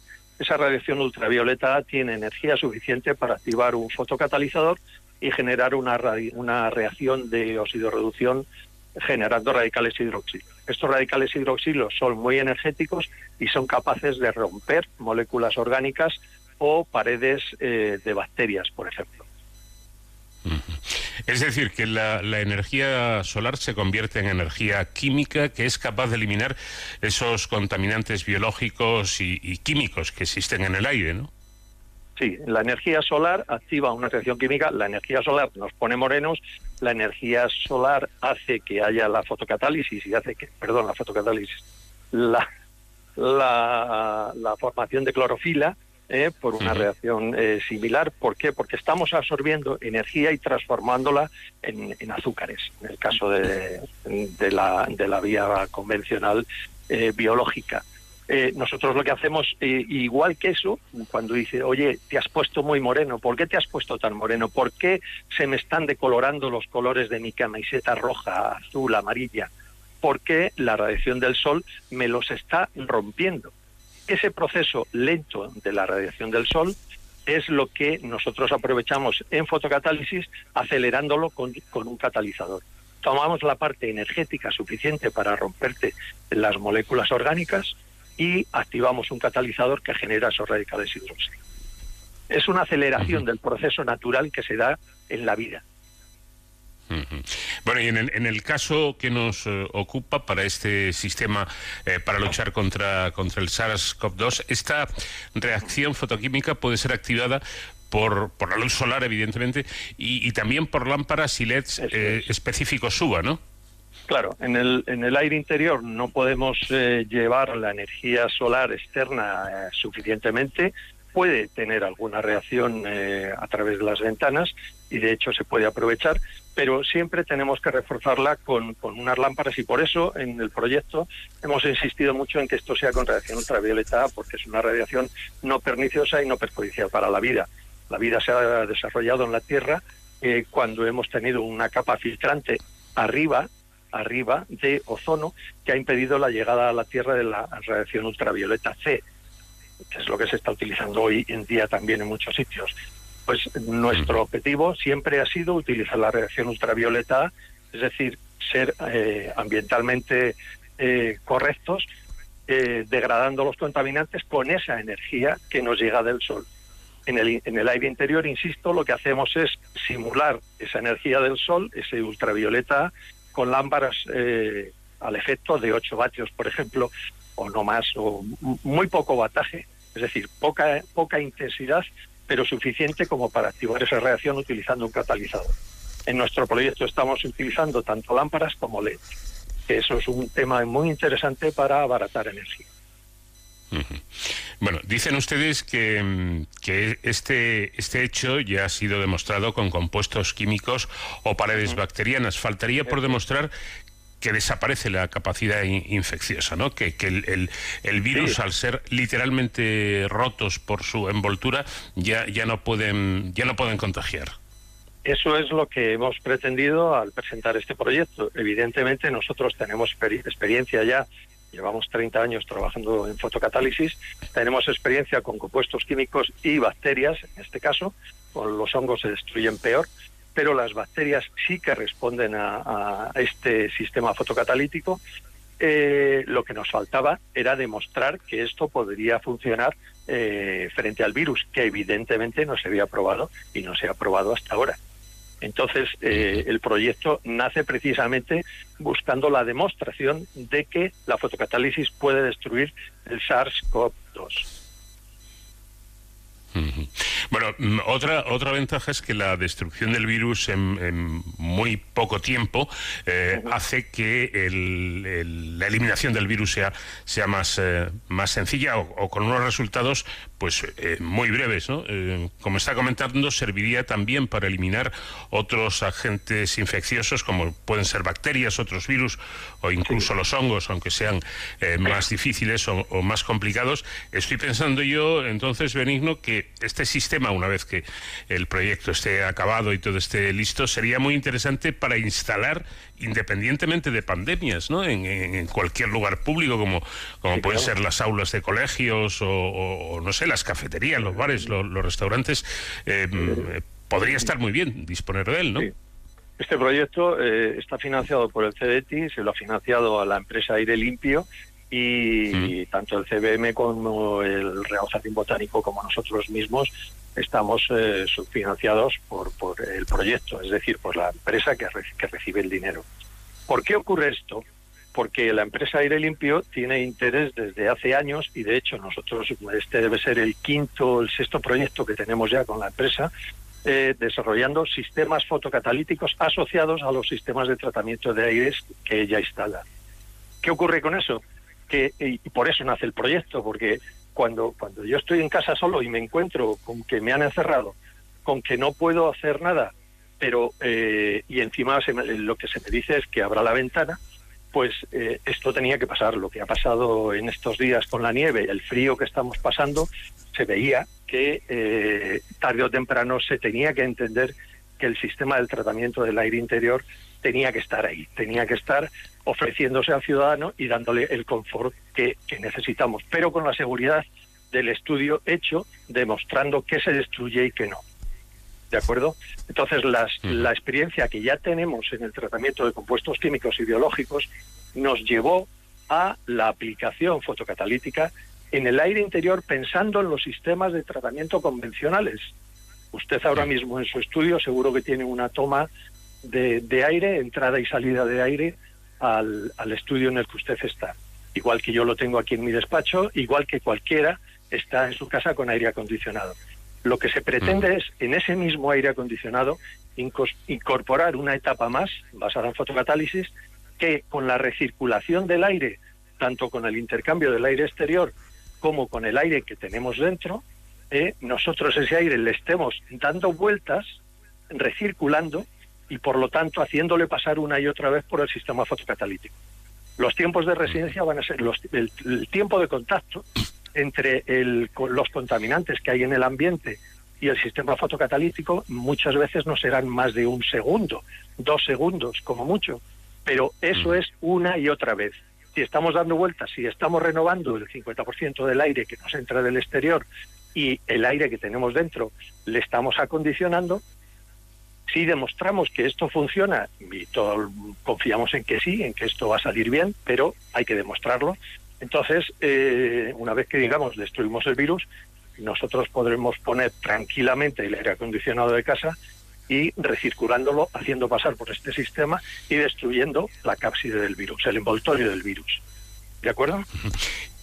Y aunque sea brevemente, porque no dispongo de mucho más tiempo, estaba, estaba yo pensando en las eh, mm, conocidas infecciones hospitalarias. ¿no? Eh, alguien es ingresado en un, en un, centro hospitalario y resulta que, sufre una, una, infección que estaba dentro del propio hospital, del quirófano o de las habitaciones. ¿Este sistema podría servir también?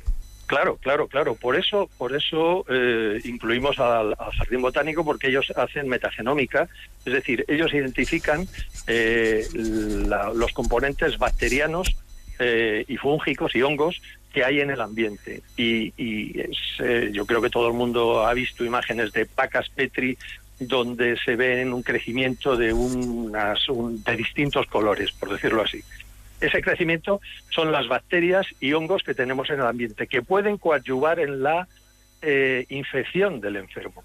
El enfermo puede estar con COVID, pero a la vez, pues, eh, bacterias persistentes, patógenas, que siempre existen en el aire interior de los hospitales, pueden estar insistiendo en la enfermedad del paciente.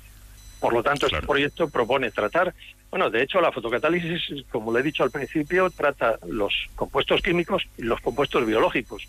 Vamos a demostrar que destruimos el virus y vamos a identificar por metagenómica qué destruimos de bacterias patógenas.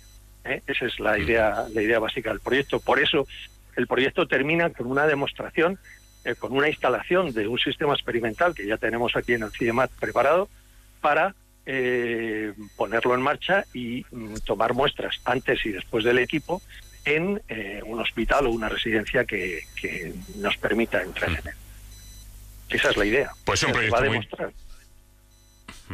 Un proyecto digo muy muy interesante que seguiremos es este programa con, con atención. Benigno Sánchez, científico del CIEMAT y líder de, de este proyecto. Muchas gracias por habernos atendido y enhorabuena por ese trabajo. Muchas gracias. Gracias a ustedes por atendernos también.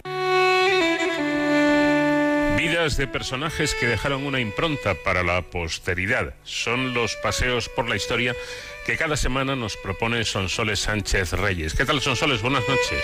Buenas noches, Paco.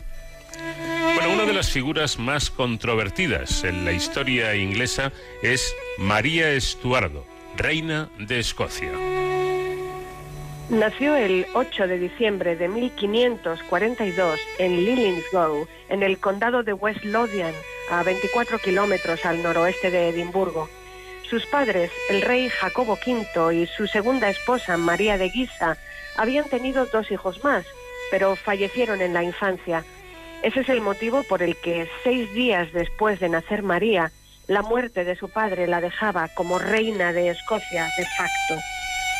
Jacobo V, moribundo en el castillo de Falkland, en Fife, al saber que le había nacido una hija, exclamó, Comenzó con una mujer, terminará con una mujer. El rey acertaba, aunque no sería a través de María que su familia perdería el trono, sino de la reina Ana en 1714. El 14 de diciembre de 1542, Jacobo V murió, posiblemente de cólera, a los 30 años. Algunos dicen que murió de la pena y la humillación sufridas tras la derrota escocesa en la batalla de Solway, Solway Moss, ante los ingleses. María fue proclamada reina con nueve días y coronada con nueve meses el 9 de septiembre de 1543 en el castillo de Stirling, quedando su madre como regente del reino hasta su mayoría de edad. En ese momento, el rey Enrique VIII de Inglaterra, protestante, tenía ansias de expandir su reino y conquistar Escocia, católica. A los pocos meses del nacimiento de María, esta fue prometida con Eduardo, hijo de Enrique VIII, mediante el Tratado de Greenwich. Pero María de Guisa rechazó el acuerdo con el apoyo del Parlamento escocés cuando le exigieron que la pequeña María estuviera bajo custodia de Enrique VIII hasta que se celebrase el matrimonio. Escocia entonces se alió con Francia, también católica y tradicional enemigo de Inglaterra, y país de origen de la regente María de Guisa, quien cerró entonces el matrimonio de su hija con el delfín de Francia, Francisco, hijo del rey Enrique II. Allí fue enviada María Estuardo con cinco años en agosto de 1548 y allí permanecería los siguientes 13 años en la corte de los Valois. El francés y el escocés se convirtieron en sus lenguas habituales. Cultivaba la poesía en francés y leía autores clásicos y renacentistas. En abril de 1558, a los 15 años, se celebró su matrimonio con el príncipe Francisco de 14 en la Catedral de Notre Dame de París. Ese mismo año de 1558, Isabel I subía al trono de Inglaterra. En junio del año siguiente fallecía la madre de María Estuardo, María de Guisa. Tres meses después, muerto Enrique II, su esposo se convertiría en rey. Pero en diciembre de 1559, el débil nuevo monarca también fallecía. El 19 de agosto de 1561, María Estuardo volvió a Escocia dispuesta a ejercer el poder. Desde la muerte de la regente María de Guisa, el calvinista John Knox había conseguido que el credo protestante se convirtiera en hegemónico en Escocia, inmersa en los conflictos religiosos entre católicos y protestantes. María Estuardo representaba al catolicismo y el movimiento presbiteriano estaba apoyado por Jacobo Estuardo, medio hermano de María. Era hijo del rey Jacobo V y su amante Margaret Erskine y liderado por John Knox. La reina aceptó un gobierno en el que católicos y protestantes estuviesen representados, pero nadie estaba contento. Los católicos querían que María eliminase el movimiento protestante. Los protestantes tampoco estaban satisfechos porque María, sin renunciar a su fe católica, seguía asistiendo a su misa privada en el Palacio de Holyrood. El otro gran conflicto era la posibilidad de heredar el trono de Inglaterra, una cuestión no solo política, sino también religiosa.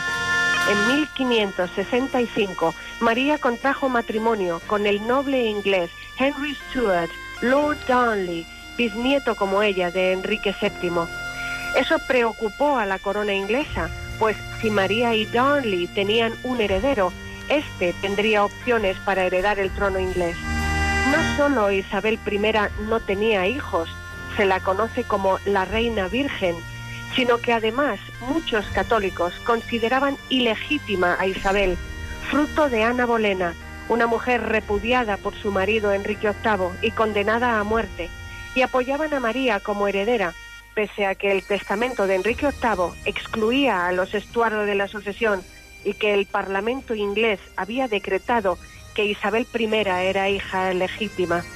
La vajilla y muebles de María Estuardo estuvieron grabados con el título Francisco y María, por la gracia de Dios, rey y reina de Francia, Escocia, Inglaterra e Irlanda. Poco después, María se quedó embarazada, pero la relación entre ella y su marido se deterioraba. Lord Darnley quería más poder. María le nombró duque de Albany y le concedió la Orden del Cardo, pero él perseguía equipararse a ella. Y vendría otro episodio turbio en la vida de María Estuardo el asesinato del joven italiano David Riccio en el Palacio de Holyrood. Llegado a Escocia con el séquito del embajador de Saboya, la voz de Riccio cautivó a María. Lo contrató como camarero y músico y más tarde lo elevó a secretario. El rumor, al parecer infundado, de que ambos mantenían una aventura, desestabilizó a Darnley. El 9 de marzo de 1566, la soberana cenaba en su castillo a las afueras de Edimburgo. Entró Lord Darnley y se sentó a su lado. Tras él, llegaron varios conjurados, entre ellos el canciller de Escocia, el conde de Morton. María fue apuntada con un arma mientras Rizzio era muerto con 56 puñaladas. María quedó prisionera. Le quedaban algunos nobles leales y planeó una fuga. La reina decidió que era mejor tener a su marido bajo control Hizo ver que olvidaba el asesinato de Riccio y le convenció para escapar con ella la medianoche del segundo día de cautiverio a través de las dependencias del servicio, principalmente franceses, fieles a María. Cabalgaron toda la noche hasta el castillo de Dunbar, en la costa. María estaba embarazada de cinco meses. Nueve días después de la conjura, María regresó a Edimburgo al frente de 8.000 hombres y restableció el orden. Y el 19 de junio de 1566 dio a luz a un varón, Jacobo, en un parto largo y complicado.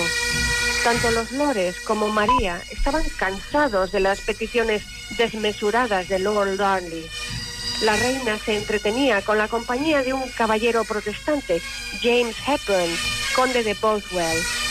En febrero de 1567, mientras Darnley convalecía de viruela, su residencia de Kirkhope Field saltó por los aires. En el jardín se encontró su cadáver, con signos de haber perecido estrangulado antes de la explosión.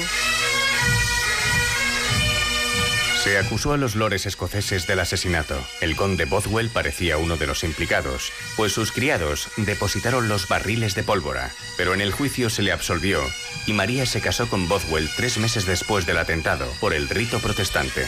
Bothwell se había divorciado solo ocho días antes de su segunda esposa. Para ambos sería el tercer matrimonio.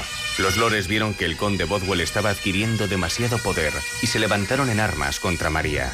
Para evitar derramamientos de sangre, María se entregó y fue prisionera a la fortaleza insular de Loch Leven. Se le forzó a firmar su abdicación. A finales de ese mes de julio, su hijo Jacobo, de un año de edad, era coronado rey. Moray, el hermanastro de María, se encargaría de la regencia. El matrimonio no volvería a verse. Bothwell huyó de Escocia hacia Escandinavia y fue apresado en Noruega, por entonces perteneciente a la corona danesa. El rey Federico II de Dinamarca lo encarceló en el castillo de Drasholm, donde permanecería para siempre en pésimas condiciones hasta su muerte una década después. En mayo de 1568, María escapó del castillo del lago Leven, disfrazada de lavandera, y consiguió organizar un pequeño ejército con los nobles que aún la apoyaban. Su medio hermano, Jacobo Estuardo, conde de Moray, y ella lucharon enfrentados en la última de las batallas para María, la de Langside, el 13 de mayo de 1568. Derrotada, María huyó a Inglaterra con la esperanza de que Isabel I la ayudase, pero la reina la detuvo y ya nunca volvería a Escocia.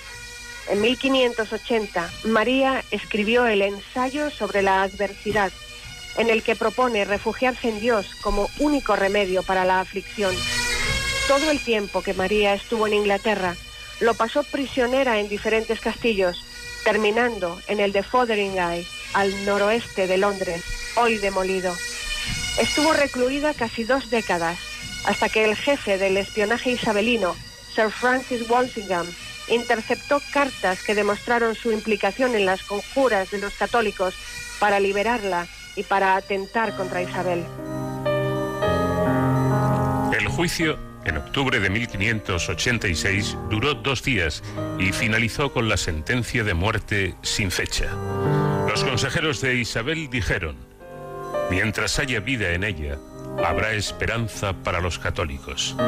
Mientras ellos vivan con esperanza, nosotros viviremos con miedo. El 7 de febrero de 1587 se notificó a María que el patíbulo la esperaba al día siguiente.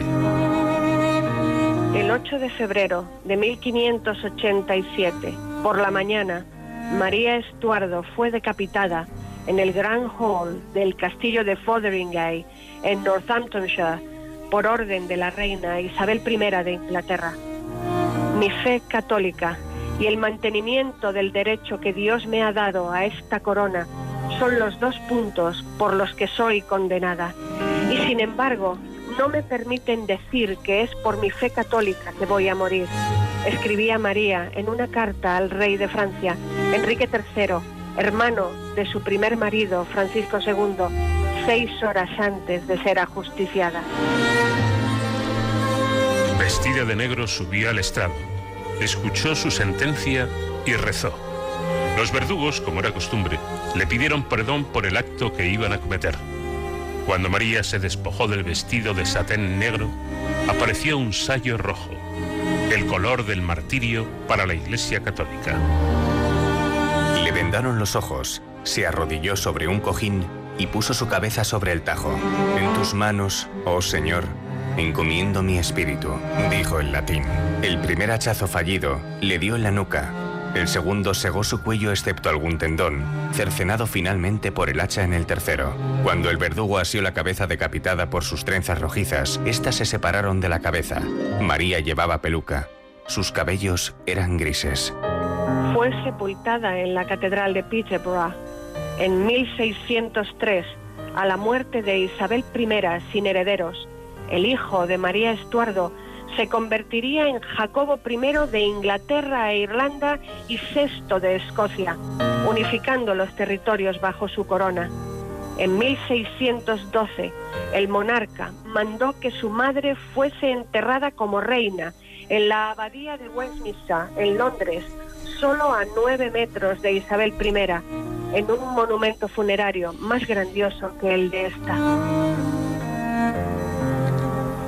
Curiosa y al final trágica historia de esta reina María Estuardo que hoy nos ha traído nuestra colaboradora Sonsoles Sánchez Reyes. Pero la próxima semana, mucho más. Gracias Sonsoles y un fuerte abrazo. Gracias a vosotros, un abrazo. De cero al infinito.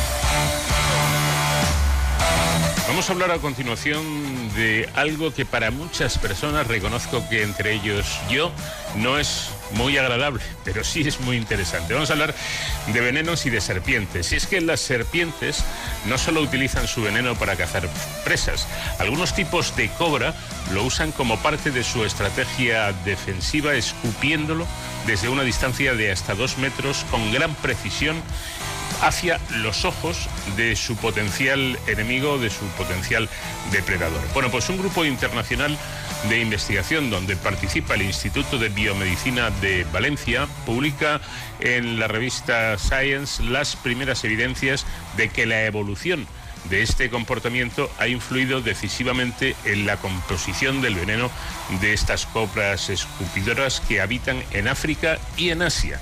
El estudio revela asimismo una producción mayor en el veneno de estas especies de fosfolipasas, un tipo de toxina que pueden provocar graves daños en los ojos e incluso provocar la ceguera. La parte española de este trabajo ha sido dirigida por el investigador Juan José Calvete, con quien ya tenemos comunicación. Juan José, ¿qué tal? Muy buenas noches. Hola, muy buenas noches. Los análisis eh, han mostrado que los tres grupos diferentes de cobras escupidoras habían aumentado de forma independiente la producción de, estas toxinas fosfolipasas. ¿Por qué? Eh, bueno, pues la, la, causa última evidentemente solamente puede ser hipotética porque no podemos retroceder en el tiempo y ver qué es lo que ocurrió y cuándo ocurrió. Pero todo indica que eh, dado que las serpientes han tenido una trayectoria coevolutiva con los primates y con nuestros antecesores, eh, cuando bajaron de los, de, los, árboles, que eso ha influido decisivamente. Eh, me explico. Una primera, una primera coevolución fue a favor de los, de los antepasados, de nuestros antepasados, que estaban en los árboles de las selvas de las selvas lluviosas de África y que tenían la presión selectiva de identificar a potenciales predadores de ellos, lo que hoy son las grandes boas, anacondas, eh, pitones, eh, que, constriñen, constriñen al, al, a la presa y se lo zampan enterito. Bueno, pues esto, claro, están muy mimetizados en los árboles y es difícil de ver. Nuestros antepasados de los antepasados tuvieron que la, la presión para desarrollar una visión más aguda y eh, identificar a estos potenciales presas. Luego, posteriormente, cuando las selvas van desapareciendo eh, del, y, el, y nuestros antepasados pues tienen que, que bajar al, al, suelo y moverse libremente y con, y con y bípedos, pues entonces ahí también se encuentran con que, con que hay otra serie de, de, serpientes que son las terrestres, las que tienen, que tienen veneno y que eventualmente podrían utilizarlas en su dieta, simplemente cazándolas. Entonces, eh, la serpiente ahí es donde también coevolucionando con esta presión que tiene para no ser, eh, para, para, no ser una presa en vez de un predador, eh, lo, que, lo que hizo fue ir cambiando gradualmente la composición del veneno y la, el, sistema de, de, de, hacer, bueno, de, de, eh, de, escupir, de escupirlo hacia los ojos de su potencial de su potencial peligro.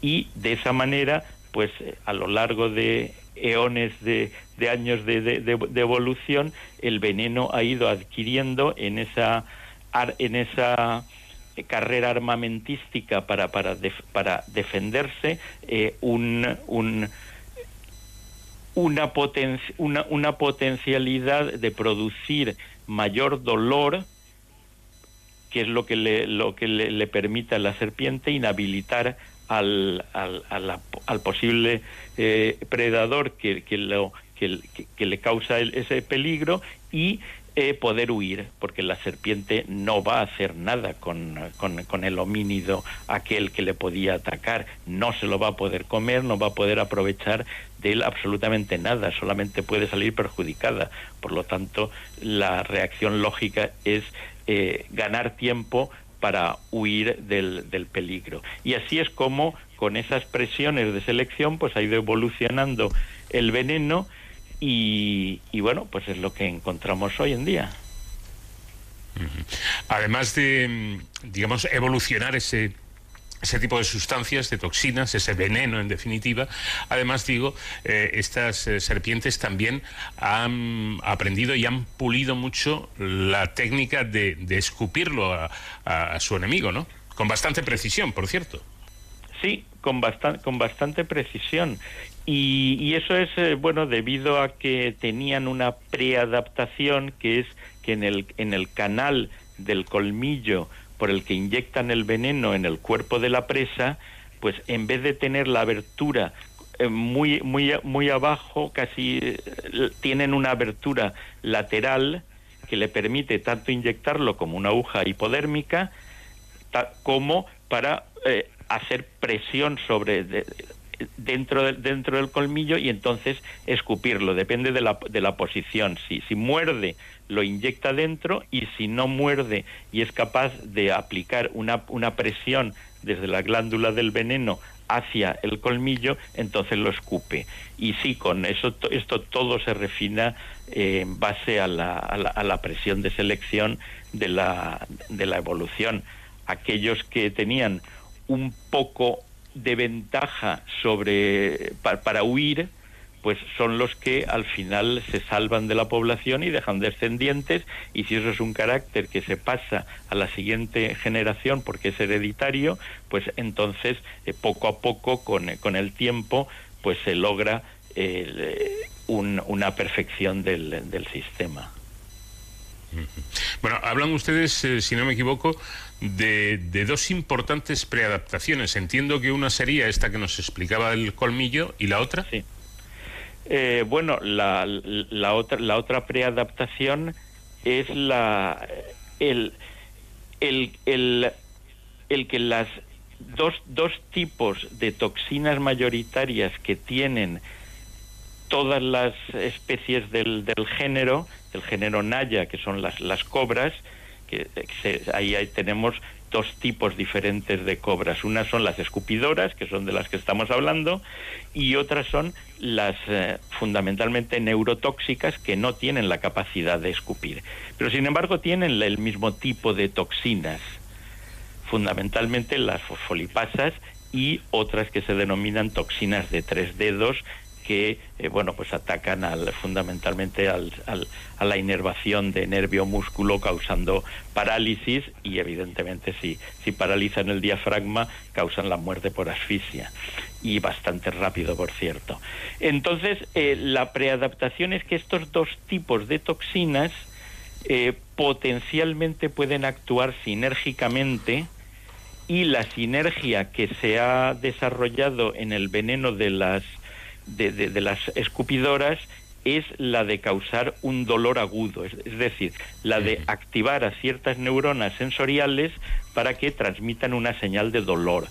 Entonces, los componentes ya existían, la función es la que, ha, la que ha ido siendo modulada a través de la, de la evolución.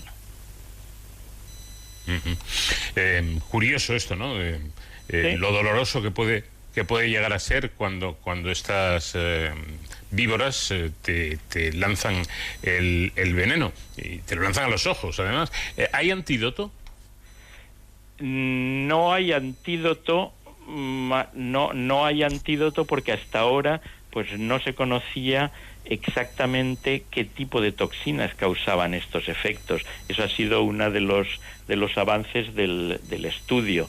El que el dolor estaba ahí, eso se sabe y de hecho el dolor es un, es, un mecanismo de defensa en, en, cientos de organismos, en muchos animales venenosos. Incluso, por ejemplo, una, una, una, avispa, una abeja, lo que hace es causar dolor en, en los atacantes. Entonces, el dolor es, un, es, es algo que inhabilita a la, al, al, posible peligro y eso es común en muchos animales. Pero, ¿qué es lo que estaba exactamente causando eh, este dolor del, que produce el veneno de, la, de las cobras escupidoras, eso no estaba del todo determinado y yo creo que posiblemente una de los de, de, los avances del trabajo es esa, es esa evidencia de que actúan en sinergia conjuntamente con el otro tipo de toxina mayoritaria para aumentar el, el dolor. Eso y la, la correlación de que, bueno, pues cronológicamente ha tenido, eh, eh, ha, tenido un, una trayectoria evolutiva eh, que, se correlaciona con, nuestra historia evolutiva. Y entonces, bueno, pues uniendo las dos cosas es lo que postulamos en el trabajo que, que, que puede haber pasado en en, bueno que puede haber pasado durante la evolución de esta de este trato eh, defensivo de las de las escupidoras pues eh, precisamente hablando de evolución mm, y un poco como como resumen, podríamos decir entonces que el veneno de esta cobra escupidora lo que ha hecho es evolucionar como estrategia para desarrollar una defensa mucho más eficaz. Exactamente, sí. Sí, no lo ha hecho para desarrollarla, sino que eh, digamos que, que, la estrategia se ha establecido eh, porque de, por, por sucesos eh, que evidentemente no están dirigidos por nadie, sino que la evolución es ciega y actúa de, de, esa manera, pues se han ido estableciendo porque aquellos que desarrollaron de una manera pues casual los, los mecanismos han ido sido seleccionados por la por, por la evolución a dejar más descendientes y por lo tanto pues es el carácter que hoy está prevalente en, en, la población de estas de este tipo de serpientes.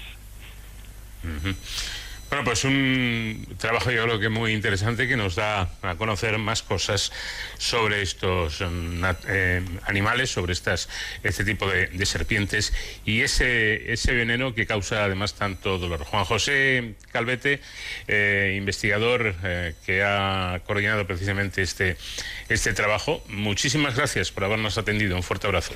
Gracias a ustedes.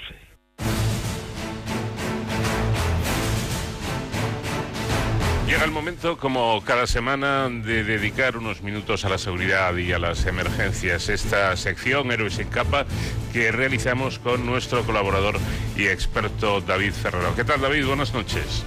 Bueno, madrugadas, Paco, aquí estamos una semana más y aunque habitualmente en esta sección solemos hablar de los integrantes, de los profesionales de los servicios de emergencia y seguridad, es verdad que la pandemia, entre otras cosas, nos ha recordado que también hay otros héroes sin capa que si bien suelen estar más en la sombra, su trabajo eh, pues no es tan reconocido, eh, sí que es indispensable para el avance y la seguridad de nuestra sociedad. Ellos son los científicos, precisamente, siempre atentos a lo que ocurre, eh, a lo que ha ocurrido y a lo que está por ocurrir, para intentar que nuestro devenir pues sea lo más próspero posible. Precisamente la ciencia tiene mucho que ver con los últimos acontecimientos que han sucedido en la provincia de Granada. Eh, seguro que nuestros oyentes pues ya saben, pues, por todos conocidos y los medios de comunicación se han, nos hemos hecho eco de que en las últimas semanas pues se han producido varios movimientos sísmicos que han puesto eh, sobre aviso tanto a la población como a los servicios de, emergencia. Aunque es verdad que en esta ocasión no se han producido daños personales y seguro que todos tenemos en la cabeza el terremoto de Lorca de 2011 y de hecho si revisamos el histórico podemos encontrar eh, otro seísmo que fue fatal, el de 1884, que incluso eh, ocasionó casi un millar de fallecidos en Andalucía, pero es verdad que este tipo de fenómenos pues siempre causan, como no podía ser de otra forma, no preocupación en la población. Eh, ¿Qué hay detrás realmente de uno de los riesgos naturales que más nos afecta en España, como son estos, los terremotos? Bueno, pues para hablar sobre ello nos acompaña hoy Beatriz Gaite, que es sismóloga de guardia del Instituto Geográfico Nacional, y ya le damos las buenas noches. Beatriz, bienvenida. Mm, muchas gracias. Buenas noches. Bueno, eh, realiza su trabajo, Beatriz, en la Red Sísmica Nacional. ¿Cuál es su labor, primero, como sismóloga y, y de qué se encarga también esta Red de Sísmica Nacional? Pues eh, en la Red Sísmica Nacional trabajamos 24, 24 mm, horas para localizar y dar información sobre los, los terremotos que ocurren en nuestro territorio. Damos la localización, el tiempo en el que han ocurrido y su magnitud, es decir, el tamaño. Y la Red Sísmica Nacional también tiene la responsabilidad de dar información de posibles tsunamis que puedan afectar a nuestras costas. Bueno, lo hayamos vivido en primera persona o no, eh, todos sabemos lo que es un terremoto, esos temblores de tierra que pueden producir graves daños en infraestructuras y construcciones. Pero, ¿qué es lo que produce un terremoto exactamente? ¿A qué se debe un terremoto? Pues un terremoto es la ruptura del terreno, bien en profundidad o puede que alcance la superficie. Y esto se produce por la el continuo movimiento de la parte más superficial de nuestro planeta, lo que llamamos eh, la dinámica de las placas eh, litosféricas. Esa parte, la corteza o la, la superficie de nuestro planeta es rígida, pero se está moviendo sobre una capa más fluida y hace que haya choques entre ellas, roces, y esa eh, acumulación de esfuerzos hace que en un momento dado se rompan de manera muy rápida y eso sería el terremoto, que genera unas ondas sísmicas, como eh, son ondas elásticas, como las ondas del sonido, que se propagan por la Tierra y llegan a la superficie y es lo que sentimos eh, los, eh, las personas, nuestras edificaciones y lo que podemos registrar con nuestros instrumentos en, la, en la superficie de la Tierra. Bueno, pues de hecho en los últimos días, como comentábamos, se han producido este tipo de fenómenos, ¿no? Los terremotos que se han podido notar y que no solo se han podido sentir en Granada, también, por ejemplo, en Valencia. Eh, Beatriz, ¿por qué se producen estos temblores en España con cierta frecuencia? Pues eh, justamente porque España se encuentra muy cerca del límite de placas eh, de la unión de las placas euroasiática y africana. Estas placas tienen un movimiento de acercamiento, una convergencia un poco oblicua y esto hace que haya terremotos eh, más o menos frecuentemente en estas, en estas zonas, principalmente en el sur, sureste de la península ibérica, también en los Pirineos y, algunas series eh, sísmicas también por la, mm, por la comunidad de Galicia. Bueno, aunque no siempre se notan estos temblores, eh, la actividad sísmica es constante, ¿no es así? Efectivamente, nosotros a diario pues eh, podemos registrar, dependiendo de, del día, pues eh, decenas, incluso a lo mejor eh, hay días que hasta 100 terremotos, pero bueno, normalmente decenas de terremotos es algo común registrarlos en España. Ustedes se dedican precisamente una parte, como nos comentaba, a registrar esos esos terremotos, no esos esa actividad sísmica que es constante y que de hecho aquí en España, pues como nos comentaba, eh, estamos eh, muy expuestos, ¿no? Eh, esto nos lleva a una pregunta que yo creo que todo el mundo se hace y es si los terremotos se pueden predecir, si podemos saber cuándo y dónde van a tener lugar.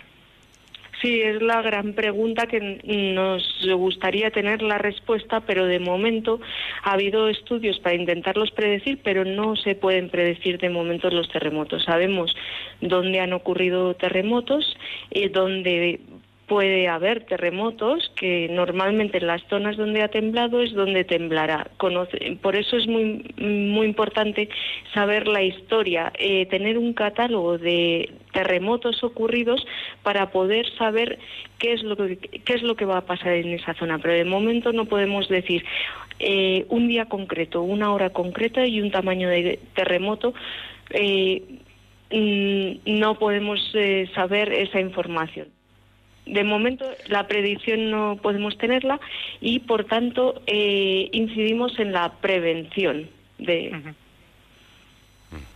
se suele decir también que los, los terremotos eh, suelen venir acompañados de, de réplicas. Eh, ¿Esto es realmente siempre así? ¿Siempre que hay un terremoto hay una réplica?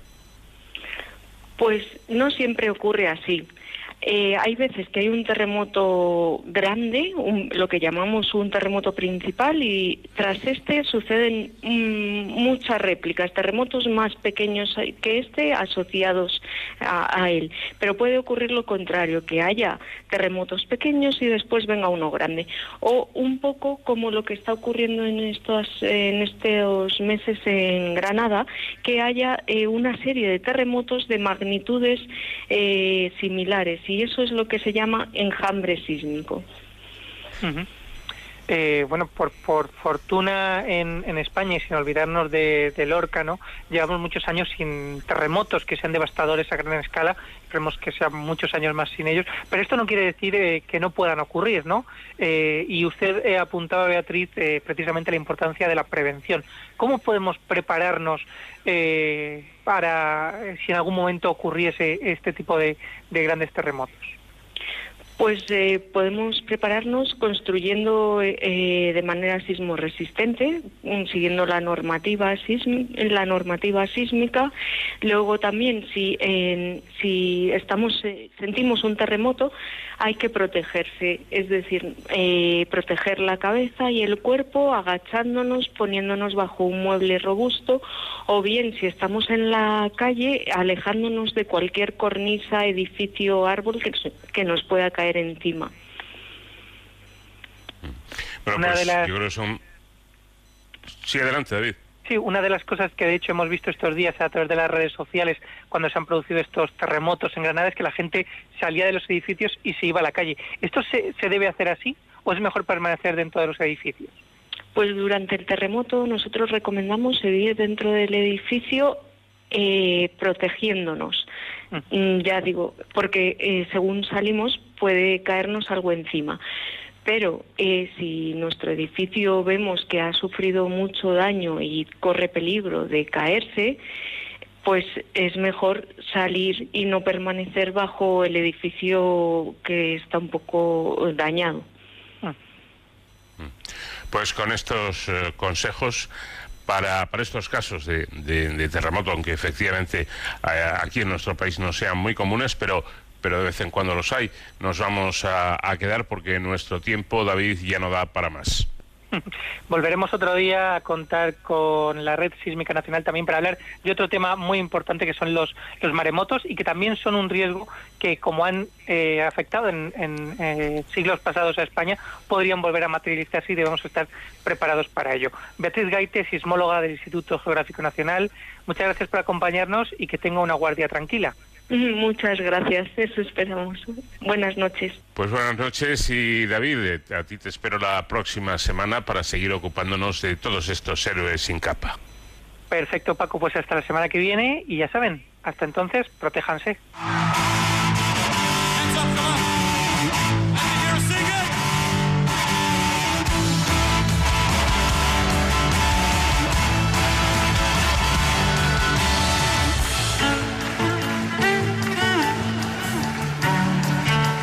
Esta versión del famoso Satisfaction de los Rolling nos tenemos que despedir porque nuestro tiempo se agota. Que pasen ustedes una buena semana y ya saben, les esperamos siempre aquí en Onda Cero, de cero al infinito. En la realización técnica estuvo Nacho García, les habló Paco de León. Adiós.